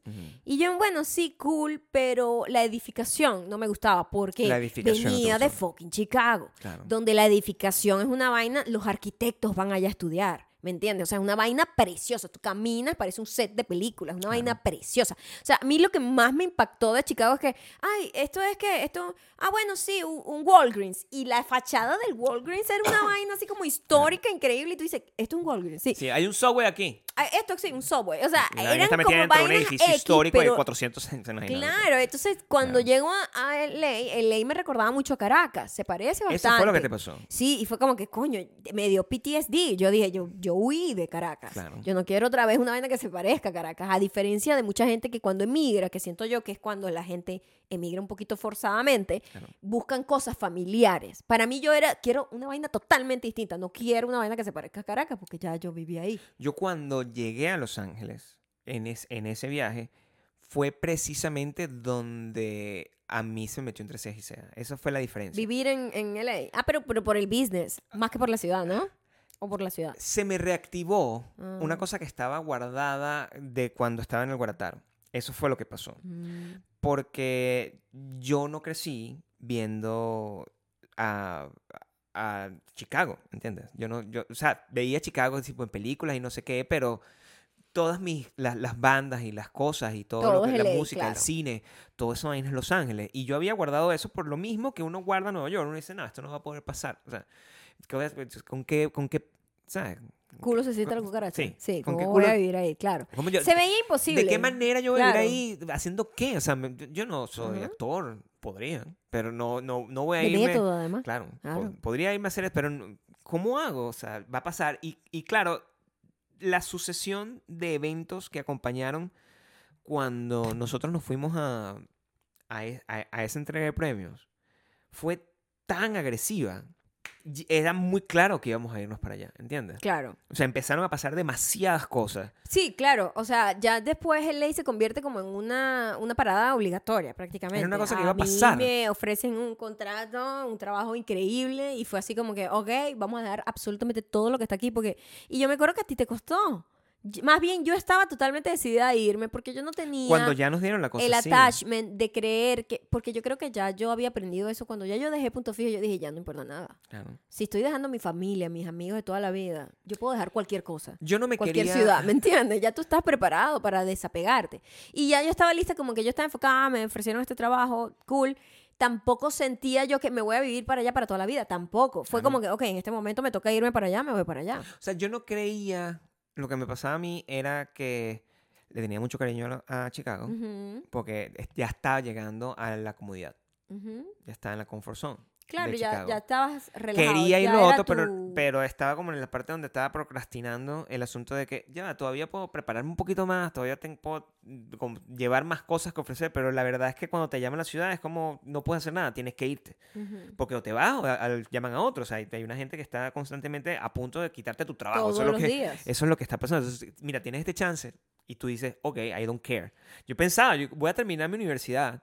Imagínate. Nosotros estábamos en la universidad en ese momento, Claro. porque nosotros ya habíamos terminado el curso y estábamos universidad? en la universidad, Yo estaba haciendo teatro. Sí, yo estaba aprendiendo, estudiando como que mm, pop culture, una cosa así, que no tiene ni cabeza. No tenía sentido, Y, ¿verdad? y, y- La forma en la que estudian aquí en la universidad es muy rara también. Claro, y me iba muy bien. Y no quería irme, pero cuando ya me llamaron, yo me fui y, wow, qué fuerte, qué fuerte Los Ángeles el, la, el- la primera semana, yo Sí. creo. Yo creo que eso fue un, un trauma Fue un trauma. para nosotros, o sea, sí.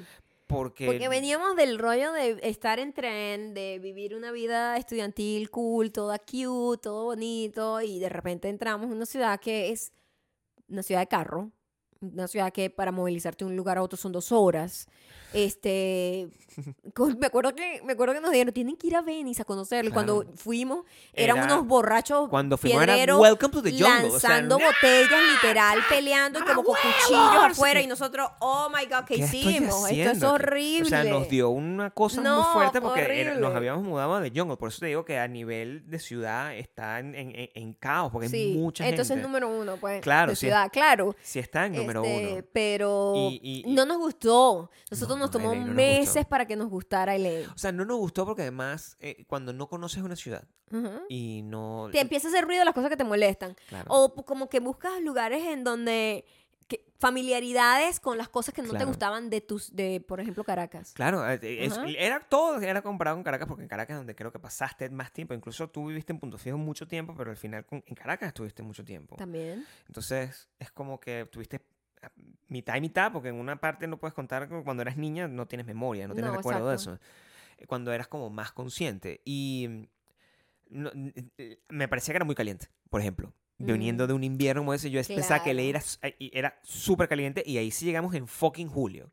era horrible Era pegostoso sí y caliente. Y Ujú. no sabíamos, o sea, estábamos buscando dónde ir, nos, le preguntábamos a la gente, la gente no nos ayudaba dónde como vivir. que como que mucha suerte del del inocente lo cuida Dios como dicen Claro. porque yo no sé cómo conseguimos casa tan rápido y un apartamento tan increíble en En- fucking Santa Mónica Claro, porque cuando... a unas cuadras de la playa. O sea, yo lo reviso ahorita y igual es la misma situación de cómo vivimos en un rascacielos en Chicago, Claro. en el Loop. O sea, siempre nos mudamos a los lugares más increíbles. Como tenemos una sa- casa en la montaña, no al lado de la montaña. sabíamos cómo, pero de alguna manera lo logramos. Sí. Era muy loco. Este, y cuando llegamos fue horrible, pero claro, yo estaba tan em, ocupada con mi trabajo. Estás en el Que tren. simplemente yo estaba en mi peo, ¿me entiendes? Y Sí. ya después me tomó un tiempo, me tomó como un año agarrarle cariño a ley. Yo... Me tomó eh, tiempo. pasó que cuando llegamos Claro, era muy welcome to the jungle, no Cuando llegamos era muy LA, pero cuando nos mudamos a Santa Mónica Cambió la vida. es totalmente distinto porque, exactamente, Santa Mónica no es Santa LA, Mónica no es Los Ángeles. o sea, es- o sea, cada vez que alguien me dice, ah, pero tú vives en Los Ángeles, mm, no es Santa Mónica. En Santa Mónica. Porque es les distinto. explico, Santa Mónica es otra ciudad. Santa Mónica es una ciudad. pero el condado se llama Los Ángeles. Entonces forma parte de Los Ángeles, pero es, es otro peo, es otro como otro gobierno, ¿me entiendes? Es Ujú. otra vibra. O es, sea, es una, es una playa. O sea, es como que playa. está, es una ciudad de playa, hay una temperatura mucho más agradable, no te mucho más estás agradable, mamando. es fresquito. es caminable a pesar de todo, porque nobody es walks in poco, LA. exacto, es lo poco caminable que hay ahí. Y, y tuvimos la suerte, de verdad, conseguimos un apartamento maravilloso. O sea, nosotros nos burlamos de ese apartamento. El podcast está hecho de, de burlarnos de ese apartamento. Pero es increíble. O sea, es- no- yo, yo no daba crédito a mis ojos que teníamos un apartamento, una vaina en Melrose Place ahí. es- a, a- a- a- Claro, a claro. unos pasitos de la playa. Era muy loco, era muy Con loco. un garaje privado. Es una vaina que Sí, no. no, te- estábamos muy bien y, lo mejor es una ciudad con el mejor clima de Estados Unidos. Eso es lo que el pensamos mejor. nosotros. Es el mejor. Hasta cuando hace, claro, pasa que Burbank y eso se pone muy, muy caliente el valle. Claro. Pero en la playa siem- se mantiene bastante bien. Lo malo es que con esa mentalidad de que tienen eso, tienen muchas cosas malas, pero una de las cosas que me molestaba era que las casas no tenían aire integral, por ejemplo. No. Las casas son muy viejas. Eso nos chocó mucho porque nosotros veníamos de Chicago donde Aire integral. era un aire integral, eh, calefacción integral también, o sea, no un aparato chimbo, sino como que todo venía del un ascensor de sistema, lujo, la vaina, ascensor la- de lujo, botones, todo nuevo. Y cuando llegamos a LA era, bueno, este es el apartamento, son 7 mil dólares al mes. y la vaina que no lo han, no lo han remodelado desde el año Sí, 53. si se, se les daña tú- la cocina, tienen que llamarme a mí, que yo vengo con el chino que lo arregla. O sea, así mismo. Era horrible. Entonces, Claro. e- e- ese choque como que de modernidad del primer mundo a esta vaina que era conformarte como que que esto una es lo que de los años hay 50. y la loca. competencia era heavy metal para que te dieran un apartamento. Eso, por eso a mí me parece insólito que no los hayan Por- dado. en- porque en Chicago. La competencia que hay en LA para que te den un apartamento es como Nueva York. O sea, es, es, es como ganarte la lotería. En Chicago parecía una película, o sea, de verdad era una película Chevy Chase. Nosotros llegamos y que yo había como, con- eh, como co- contratado desde Caracas A un, a un realtor. realtor, de apartamentos. Entonces, que me, me, me fue a mostrar apartamentos, me mostró el primero. A mí, y muy loco porque nosotros cuando llegamos, yo, este tipo nos está estafando. Porque cuando yo llegué, claro, pero tú qué vas a saber. escúchame, Exacto. yo vengo de Caracas. Donde tú crees que todo el mundo te está estafando. originalmente de Punto Ah. Fijo. Y a mí me meten en el lobby de un apartamento mega moderno con unas esculturas y unas vainas y con arte en las paredes, no sé qué. Me sientan, me dan comida, me dan bebida, me ofrecen todo lo que yo quiera. Montuna, pues, como Y yo, oh my God, what what's happening? O sea, yo estoy tratando de buscar un apartamento. Somos estudiantes, no tenemos plata. Sí, o sea, y somos extranjeros, no tenemos social speak security number, no no, no tenemos, eh, ¿sabes? Vaina Claro. crediticia, no tenemos nada. Yo digo, Gabriel, por favor, vámonos de aquí, estamos haciendo ridículo. Siempre Maya, muy bonita. siempre. Y yo, por favor, esto está Y bien. Yo, esto oh my va a pasar. oh my God, oh my God, oh my God. Y nos dieron el apartamento al mismo día. Nos dieron el apartamento. Fue así como que, bueno, sentido. sí, se, pues, sí se puede Sí, mudar. lo- necesita, bueno, necesita, eh, eh, nos dieron como unas cosas, que no tienen esto, tienen que tener esto. Y yo, ah, ok, I can get that. Y lo conseguí. Y unas vainas locas que nos pasan, ¿no? Igual pasó con el apartamento de Santa Mónica, porque bastante. Santa Mónica buscamos mucho y lo, coño, tienes que entender que está compitiendo gente, con gente que tiene primero Social Security Number, con, Segundo, plata. con, con mucha plata, con unos empleos súper estables, al- eh, eh, un historial crediticio increíble. Y nosotros estamos llegando con una cartica así con un Ah, contrato de bueno, ABC. Sí, Yo tengo un contrato me con acaban de Disney. contratar. Tengo un contrato con Disney. Y Yo voy a estar en televisión. Fue que le caímos bien a la tipa. Claro. Ah, Po- ah, de hecho, nosotros nos dijeron en el el tipo que nos estaba asesorando nos dijo, no busques por la parte como oficial, porque porque nadie te lo va a dar a Además ti, que porque tienes que no son un buen partido para eso. la Tienes- aplicación son 50 tienes- dólares por la tienes que aplicación. o hacerlo 100 con gente que sea dueños del propio del edificio. edificio Claro. y que de repente haya un tipo de Y conexión usar su humano. encanto. Es- tan- y eso, Exacto. desde ese entonces, Margaret, Ujú. mi, mi landlady, o sea, eh, eh, nosotros llegamos y yo levanté el, el encanto al 100% del nené y. Maya, el encanto de Maya, y eso Y era... ella, bueno, estaba in love de enamoró. nosotros. Y tanto que nosotros, o sea, de todo, ¿verdad? Pasamos Claro. con ella cinco años, o sea. O sea, teníamos, a- a- había, la vez que conseguimos apartamento ya, tenía, había dos apartamentos. Uno que quedaba en Santa Mónica, pero que no, está, no era tan cool, quedaba bastante cerca. Este, nos dijeron, ah, yo tengo aquí un venezolano y se llama Julio. No se dan cuenta. No Eso saben. hizo que nosotros y que, no queremos. no, yo no quiero vivir cerca de Julio. No pues. quiero estar aquí con Julio quiero haciendo arepa y empanadas. Julio, o sea y yo, que coño, no, No o sea. vine para esto aquí, yo no, vine no. a Hollywood. Entonces, el, el, el- el- En serio que no agarramos ese apartamento porque Por íbamos a vivir con Porque ya estaba, ya nos habían aprobado. Y era como que, no, Y que que coño, tanto, no tanto nada vamos no, a le vamos a, no le vamos a decir que, es, que sí todavía, pero tengo los dedos cruzados para que Margaret no... Pero yo no, a mí, eso era como una vaina que nos daba risa y como que, coño, no vamos a vivir con un venezolano, o sea, Claro. ¿ah? Pero lo otro era que ella vivía en la propiedad también y era como que vivir Ah. con la landlady al lado sí era como que no quiero eso. no Sí, eso. quiero, no, no, no, y la claro. otra era un mejor apartamento y más cerca de la playa. El otro quedaba enfoque. Mira cómo nos lo vendió ella. Bueno, aquí, este, aquí en la cuadra es donde estaba el Starbucks donde trabajaba Melissa McCarthy. Aquí está como a ¿Te cinco. acuerdas de eso? Wow. Sí, me acuerdo claro. Me acuerdo cl- claro porque fue- fueron mensajes muy fuertes. Aquí trabajaba Melissa McCarthy. Está aquí como a unas callecitas de la playa nada más donde puedes patinar, surfear, puedes hacer lo que quieras. Esto es muy tranquilo. Esto, esta calle se llama, el, lo puedo decir porque yo no vivo ahí, Montana Avenue. eh, es el Beverly Hills de Santa Mónica y es una vaina que nosotros, ¿qué, qué es esto? O sea, esto no doy crédito a mis ojos porque no se parece a Los Ángeles. No se parecía a Los exacto, Ángeles. Era totalmente distinto. Y, pero fue Porque Los Ángeles nos parecía como súper pelado Claro. y eso te- era como súper bonito y súper verde. Y fue nuestro centro de operaciones por cinco años y yo creo que yo me enamoré de Los Ángeles muchísimo. Sí. Y lo que pasa... Es que esa ciudad, sí, claro, como tardamos más tiempo ahí también, Claro, este, te, te naturalizas, claro. ¿sabes? Te, vuelve, vuelves te un vuelves un local, exactamente. Con Entonces todo lo malo y lo todo- bueno. las cosas buenas y las cosas malas, entonces empiezas tú a permear tanto la cultura que de repente tú te conviertes en uno de ellos. Entonces esa Claro. parte pasó ahí, Te súper fuerte. Es como convertirse en caraqueño. Yo lo veo así porque o es, neoyorquino. es la misma Los neoyorquinos, por ejemplo, la gente se convierte en neoyorquino, Claro. no todo el mundo Porque es de nadie, Nueva York. normalmente nadie, o sea, Exacto. la gente viene de todos lados y Los Ángeles completamente, la gente viene de todos lados del mundo para buscar el mismo sueño, Ujú, o sea, which is aterrador Claro, para overwhelming Claro, totalmente. es- Ujú. e- eso es muy fuerte. A mí me pasó que, digamos, si Chicago fue como una noviecita de verano que yo tuve, ¿verdad? Ujú. Eh, LA fue una relación complicada, que terminó LA complicada. fue la novia piedrera con la que term- que terminamos despechado. Eso es lo que fue para mí. Ese es mi, ese es mi, re- mi review de Los Ok. Ángeles. Eso es lo que me queda. Ok. Yo, yo, no, yo no sé si te, te, te- dio igual o si simplemente tú también con tu, tu eh, emotionally, sí, emotionally available, a lo mejor no. O sea, yo soy un poquito menos apegada al- Porque yo me fui en, en al- lágrimas. a los lugares tú sí. Claro, Yo era como que, bueno, este es el momento que tenemos que hacer esto claro. y esto es lo que hay que hacer. Claro. Y también siempre lo veo como que no, todavía no he, no he encontrado lugar donde voy a envejecer. Claro, Porque tampoco me veía envejeciendo ahí. A pesar de que a mí me encantó LA, me encantó vivir ahí. por supuesto. Eh, las partes negativas, no solamente es una ciudad overpriced en todos los sentidos, es una ciudad muy congestionada. Una ciudad muy No tiene buen, no, no, no tiene buena organización a nivel política. en- realmente Sí, los recursos están mal usados. están mal usados. Es, el- es, el- Claro. es un estado que tiene más plata California que todo el tal país una ladilla, sí. y, y no se ve a veces. O sea, la economía más grande del mundo y tú ves la calle muy mucha pobreza y no cuadra. Entonces, por ejemplo, yo estaba viviendo en, en Santa Mónica, al lado de la playa, una vaina, coño, súper, súper nice.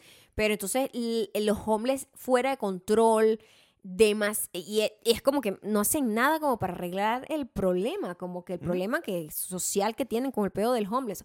Este, en LA es la ciudad con más homeless del mundo Claro. entero. O sea, y ahorita está peor, se duplicó con, con el peor de la pandemia. Y era muy heavy ese contraste de el lugar con la gente con más plata y fama. Y yo salía de estrenos de películas donde la red carpet, no sé qué, y gente comiendo basura. Y era como que esa vaina a mí nunca me gustó de, de ley, ¿me entiendes? Y- Y, por más que la gente diga, ay, no, que te da carácter, tú eres una gente... Sí, lo que O te sea, da sí te es da, como... pero te, te quita el espíritu también. Es como que te quita un poco como la humanidad, ¿verdad? quita el espíritu, Claro, te da- o Porque para tú poder vivir tienes que empezar a ignorarlo. Y- no puedes estar y- conectado ahí y es con muy eso. chimbo te empezar a Sí, ignorar. ujú. Es el, porque de otra manera no sobrevives. O sea, imagínate una gente sensible. Yo soy un tipo sensible. Yo, eso me afectaba. Ujú. Y después me dejó de afectar porque simplemente yo me apagué. Tienes que vivir y Claro. tranquilo. Entonces, tú- vas trotando, shu, shu, con la bicha con su matcha latte. Y la Claro. otra tipa así con su, con su carro carri- ca- ca- carísimo. Y al, y al lado un bicho ahí como inyectándose heroína. Y tú, verga, es muy fuerte, mi amor. Es, es un contraste muy arrecho a Los Ángeles. LA, ah, mi, mi otra cosa es que es una ciudad muy... Es, es, es como trabajar todo el tiempo. Y eso, trabajo, es- eso fue lo que eso. menos... Eso No fue lo que me empezó a había- hacer daño no mentalmente. había una sola conversación que no fuese sobre trabajo. O sea, Claro. no, ninguna amistad era como que simplemente sentarse Amistad. a hablar de huevonada, sino, no, porque es que tú sabes que tengo un contrato con no sé quién. Y todo el mundo está como flaunting todo su, eh, ¿cómo se llama? Currículum. Y es como, esa vaina yo lo detestaba de esa ciudad. Y yo no sé si tú eres una persona, y lo sé por nuestros amigos que se fueron para allá y después como que quizás no me gusta estar aquí porque ellos no, no están en la industria. O sea, cualquier persona que no está en la industria y se va a no Los tiene Ángeles sentido ir a Los Ángeles. es como raro. Es Es, Una, es raro. una ciudad que no tiene, el, no, no tiene el espíritu de, una, de otros tipos de ciudades como donde Chicago. convive gente de distintos gremios. crea comunidad. Claro, Boston. Hay abogados. Chicago, hay- Nueva York. Hay ¿me gente que tiene De todo. distintas profesiones. En cambio, leyes ¿En qué trabajas tú? En la industria. Claro, en la industria. en la está industria. industria, todo el mundo, es- todo el mundo es agente, todo el mundo es manager, todo el mundo... y- Actor, todo el mundo y es todo. todo el mundo es influencer ahora. Ajá. Y llegó un momento donde todo el mundo era estaba haciendo lo mismo y yo estaba muy saturado. Maya también estaba muy Sí, saturada. sí. Y, y- y no había no había pasar. O sea, lo, lo calculamos, caminábamos todo el tiempo viendo, oye, me quiero comprar una casa, me quiero comprar una casa. y No iba a pasar. No iba a pasar. Entonces eso fue como que el detonante era como que, coño, esto cada vez más caro. eh, va- estaba yendo Estaba para mal en peor. Iba como para Y abajo. no había pandemia. Y todavía no había No llegado había la pandemia. pandemia, no había pandemia. Y nosotros dijimos, si alguna vez nosotros queremos arreglar nuestro credit score, nuestras finanzas, porque estábamos ya viviendo over budget. En LA y en Nueva York todo el mundo vive over budget. Claro. Y eso es terrible. Es un daño, y como que tienes que curar es- por mucho tiempo. Entonces nosotros dijimos, ¿cómo hacemos para nosotros arreglar nuestra situación financiera y poder aspirar a comprar una casa? Y es muy feo el tema del over budget porque es una de las contradicciones más grandes en las que tú puedes vivir. Porque gente que está teniendo un... Imagínate, gente que está en series. Igualito. Hace serie, trabaja en, está en serie, hace un trabajo, dura tres meses, tiene hace un montón de plata y no le alcanza. No No, le alcanza. puede No vivir, puede comprar una salir, casa. No puede salir puede del comprar una casa. está. No puede comprar una casa en Y, y te sientes muy frustrado. Entonces, esa parte, cuando tú ves a unos gringos que están toda la vida trabajando en este sistema, que a nosotros nos costó años aprender el peo financiero en este país, y, mm, Y el sistema como y tal. están como struggling para pagar renta, para pagar sus carros, payments, los Para pagar seguros, para pagar todo. Tú dices, ¿qué espera ese Entonces tiene uno que viene, ¿sabes? De Guarataro y de Banco Obrero. Claro, o sea, ¿de ¿de dónde? qué sacas de eso? Es muy jodido, es muy difícil. Y sobre todo porque ya nosotros nos sentíamos en el punto donde querías crecer. Por eso te digo que Nueva York es de pinga cuando tú eres muy joven y no te importa dormir en un sofá o en un apartamento que es dos por dos. O como nos estamos Pero diciendo, cuando ya tú estás- Somos millonarios también. Cuando ya tú has pasado mucho y has vivido mucho y has estado en distintos lugares, tú dices, yo quiero como que un poquito más de espacio para Claro. mí, como más comodidad. Claro. Y cuando nosotros decidimos venirnos a Las Vegas es porque estaba muy cerca de LA. Porque también tuvimos Esa nuestro, nuestra evaluación como cuando nos fuimos de Caracas. Antes de irnos de LA dijimos, bueno, ¿a dónde nos vamos? Coño, honestamente no hay tantas ciudades en Estados Unidos que me gusten.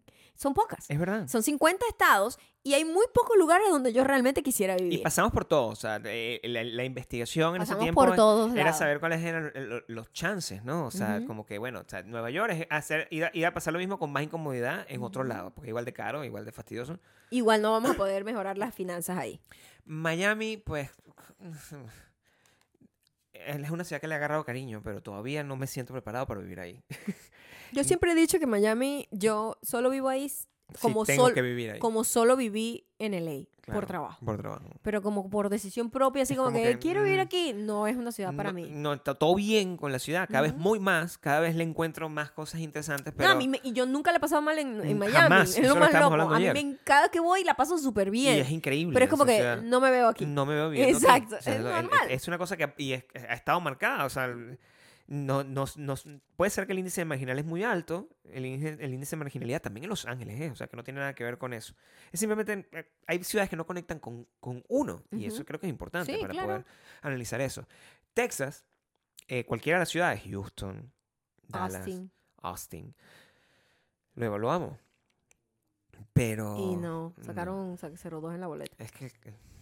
Sacaron 0.2 en la boleta por varias sí, cosas. Pero después nosotros estábamos buscando, era más bien, ¿cómo buscamos algo más Que cercano? nos permita ir Porque venir. Los Ángeles nosotros seguimos y hasta el sol de hoy. Todavía Gabriel trabaja con gente en LA, yo también. O sea, nosotros todavía teníamos nuestros contactos vivos, ar- ar- ar- Claro. ardientes. Entonces no nos podíamos como que, ah, bueno, chao, me voy, no sé, a- Me voy a meter en Cleveland. en Alaska. Sí, eso no. No, ¿me entiendes? No Teníamos que buscar algo. Entonces, coño, Las Vegas es súper cerca. Es como tres horas y media en carro, Las Vegas 45 minutos en avión y es muy barato los pasajes. Entonces nosotros dijimos, bueno, si te- tenemos que ir y venir a LA, lo mejor es Las Vegas. Claro, a este punto ya es un suburbio Las Vegas.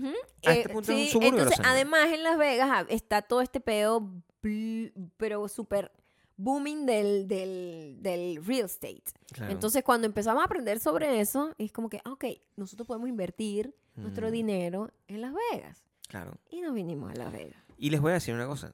El review que tengo de Las Vegas no es de los años que tenemos aquí. Ya vamos a tener casi el mismo tiempo que tuvimos en Los Ángeles. O sea, hay que verle la cara porque, Claro, cuando- pasó. Es que, porque no nos damos pero es cuenta. que en la pandemia, como que el tiempo pasó volando y al mismo tiempo lento y Y por eso no nos vemos nosotros. No, porque, porque, ah, entonces, los gringos piensan que es bueno porque, claro, ya cuando tú vas envejeciendo, tienes problemas de artritis, problemas de no sé qué, y el No puedes estar frío paliando tampoco. te jode demasiado. En cambio, Claro. para ellos, por eso que se retiran mucho que sea Miami también, a, Flo- a. Flor- a la Florida, Florida, como como tal, tal. pues sí. Este, pero a mí me da mucha risa cuando yo escucho eso. Yo cuando a veces estaba en, que sí, en la cola haciendo de Walgreens y la señora, ay, de- ¿y de usted de dónde es? No, sí, de Minnesota. ¿Y tú de no sé dónde? Ujú. Ah, sí, yo estoy muy feliz. Ay, desde que nos mudamos aquí somos la gente más feliz del mundo con este Claro. clima tan perfecto. Y Y yo, nosotros derretidos. O sea, ay, señora, ¿de qué habla? ¿Cuál Claro. clima perfecto? Pero para ellos lo es y lo entiendo, lo entiendo. Les pues. explico que, eh, por ejemplo, una de las cosas, ah, pero esa ciudad se, va- se van a morir porque se está la sequía, la cosa, se está el, el río. Esta ciudad tiene todo figured out, o sea, eh, eh, el, porque es una ciudad muy avanzada en cuanto a conservación de agua, por ejemplo. Y De hecho, es la ciudad, ciudad más, consciente de- claro, y como más organizada del, con el agua. con el agua. Porque es una ciudad que es un desierto. Un Entonces, para poder que- existir, ellos dijeron, nosotros tenemos que crear esto y tenemos que, y tengo, el business es turismo, Claro, en donde pueden- se gasta no- no se mucha agua, pues. ¿sabes? ¿Cómo hacemos? Entonces, ellos han desarrollado, por eso te digo, como que en el ley con tanta plata que hay y no, no lo ves como puesto en cosas que sean para la calidad de vida de la gente que vive ahí. En cambio, aquí sí se siente como muy organizado. Lo que, lo que, lo que yo siento al, al- al- al final de por qué no sé, no, no sé, no, no pero sé, porque yo sé que no me voy a quedar aquí eh, a vivir, a envejecer aquí, es son mu- muchos factores. El calor es una cosa muy fuerte. Eh, pero esta es una ciudad en la que yo no creo que eh, se pueden tener hijos, por ejemplo. No es algo que lo que te- yo tenga en el, en el radar, pero en el radar, pero es una ciudad donde aquí tener hijos es un poco raro. No es una ciudad para niños. Eh, hay niños, bastantes, pero no, no, no es una ciudad con un buen sistema educativo, por ejemplo. Em, y es una ciudad que no te mantiene joven. Y yo creo que eso es lo que a mí. Me gusta eso. no me no no no no it's not challenging enough para Sí. mantenerme joven que a lo mejor esa es como la traducción Esas son las pocas, ciudades, mild. pocas ciudades tienen esa Claro. cualidad. Eh, Nueva York es una de es una, ellas. es, una, es una Este- traducción mild de que de, de- necesitamos ese poquito de caos que te mantiene joven no es caos realmente lo que pero que no me gusta el caos Movimiento, como movimiento, más movimiento.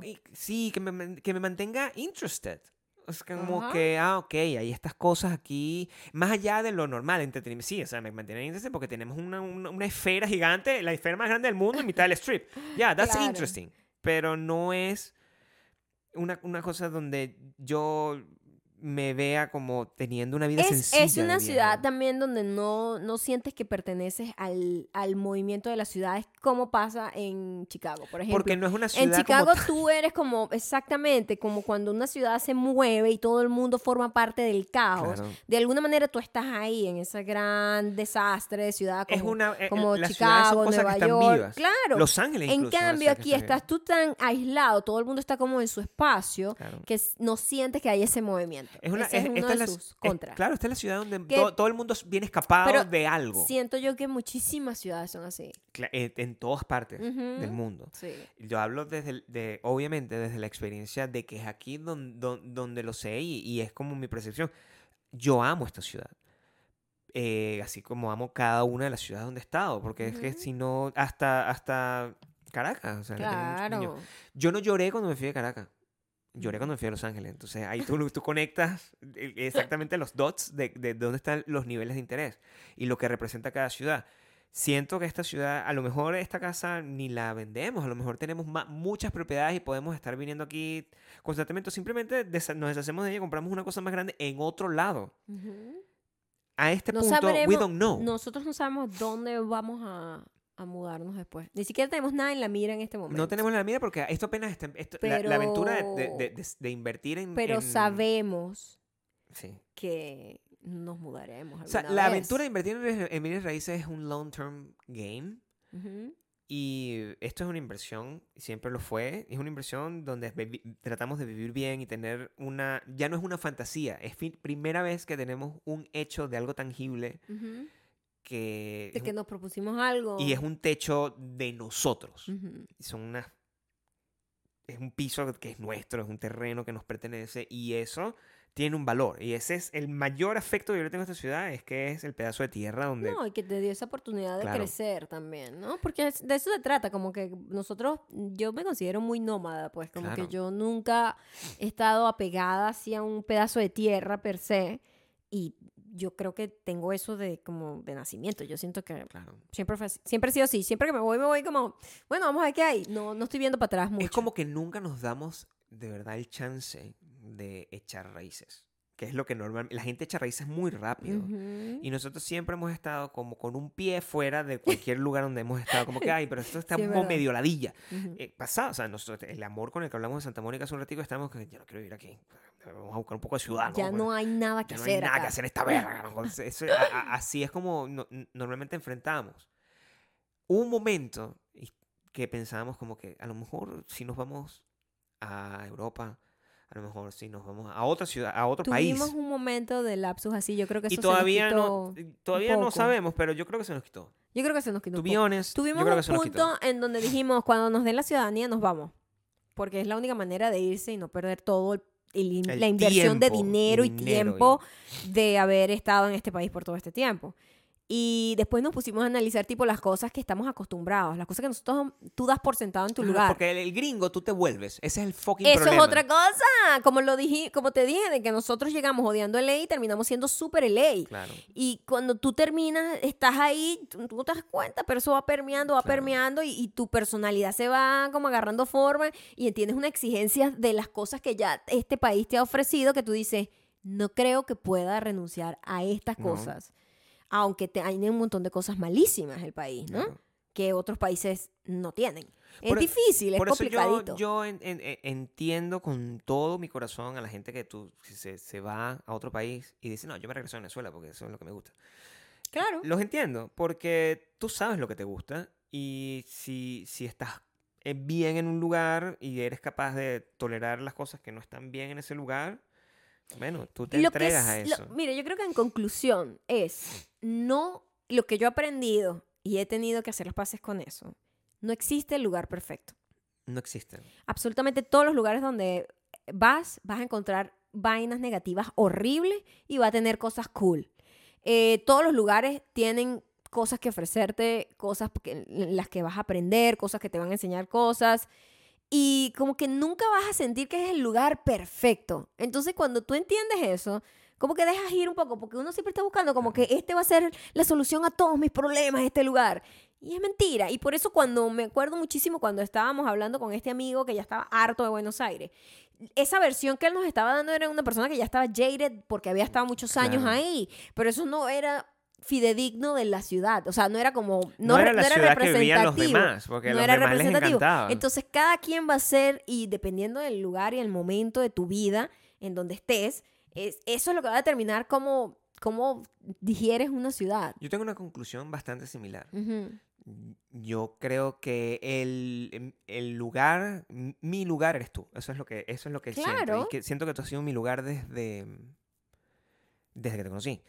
Y como hemos vivido Todo tan- lo eh, demás es hemos- accesorio. claro, hemos Es vivido todas las como casas Barbie, casas Barbie, es que vamos casas comprando. Barbie. Exacto, Vamos distinta. la La, casa Barbie, la casa Malibú, la casa no sé qué. Y eso afecta a quienes somos nosotros sí, también, sí. porque nosotros nos, Claro, que- permeamos con, con la ciudad. O sea, Maya Caraqueña es una, es una, es una, es una fantasía. Deberían sacar una muñeca así. Maya Caraqueña. Maya Caracas es, una, es, es lo mejor. eh, eh, pero yo, esa tipa no existe No existe. en este momento. No. ¿entiendes? Ahorita es Es que no existe ni siquiera Maya la que llegó a Las Vegas. No Yo soy otra persona. Exacto, no existe en Maya Los Ángeles, No. no existe en Maya Chicago, estudiantes, eso no existe. Y ahorita es- Maya Homeowner es, Es otra persona. otra persona, es la última. Eh, sí, Maya Homeowner. Y yo, I'm in love. Viene con la casa incluida. Viene con la casa incluida, una casota. y eso, e- eso es lo que yo creo que es, que es importante y quizás por eso mi recuerdo de Madrid, que es una cosa con la que me, me dio mucha rechera porque me sentí Te que quitaron, me quitaron claro, te lo cortaron. la oportunidad de ese momento. Al final yo digo, it was for the best. Ujú. eh, porque hubiese vivido una vida completamente distinta a la vida que tengo y, ahorita. y cuando nos fuimos de ley, también it was for the best, porque al mes siguiente de mudarnos revienta la pandemia. Claro. Y allá la gente las botaron de los apartamentos, la gente se quedó sin trabajo, sabes que eso fue horrible. Y nosotros más bien en ese momento estábamos era Thriving, construyendo o sea, nuestro sí. crédito, ¿verdad? Claro. Y un montón de trabajos y oportunidades que nos salieron. Fue como que, wow, fue como, la vida te estaba diciendo como que la, la decisión que tomaste estuvo bien, fue el momento perfecto, fue el timing, fue demasiado perfecto. cada ciudad es, es, una, es una oportunidad de aprender algo de esa ciudad. Y de ti. Y de ti. Yo siento que nosotros nos hemos reconocido acá estos últimos años. ¿Qué pasó? Nos vemos. Qué bobo, o sea, ¿por qué me cortaste así? Pensé que habías cortado como la, la grabación o algo. No. ¿Me confundiste? No. Me agarraste fuera de base. Con eso nos vamos, con ese, con, con ese besito a mi casa. Ya saben, eh, si quieren formar parte de la próxima casa, la próxima ciudad, el próximo lugar, la próxima aventura, por favor, súmense a patreon.com slash Maya y Gabriel. Dejen en los para comentarios. que si sean lo... Espero que hayamos respondido todas las. Preguntas que tenía Nick con Nick sus bolas JLRR23. coloridas. ya saben que si quieren eh, escucharnos y pues seguir el ritmo del verano de, la, locura, pueden estar también en Spotify, Audioboom, Apple Podcasts y Audible, donde somos, no sé, dime tú por ahí, por favor, síganos. Y también en Instagram, arroba mayocando, arroba Gabriel Torres. Donde siempre nos pueden dejar ideas de episodios que quieren ver durante el verano de la locura. Este, que le queda todavía, le queda, por lo menos un mes y medio queda, de queda. verano. Ah, queda.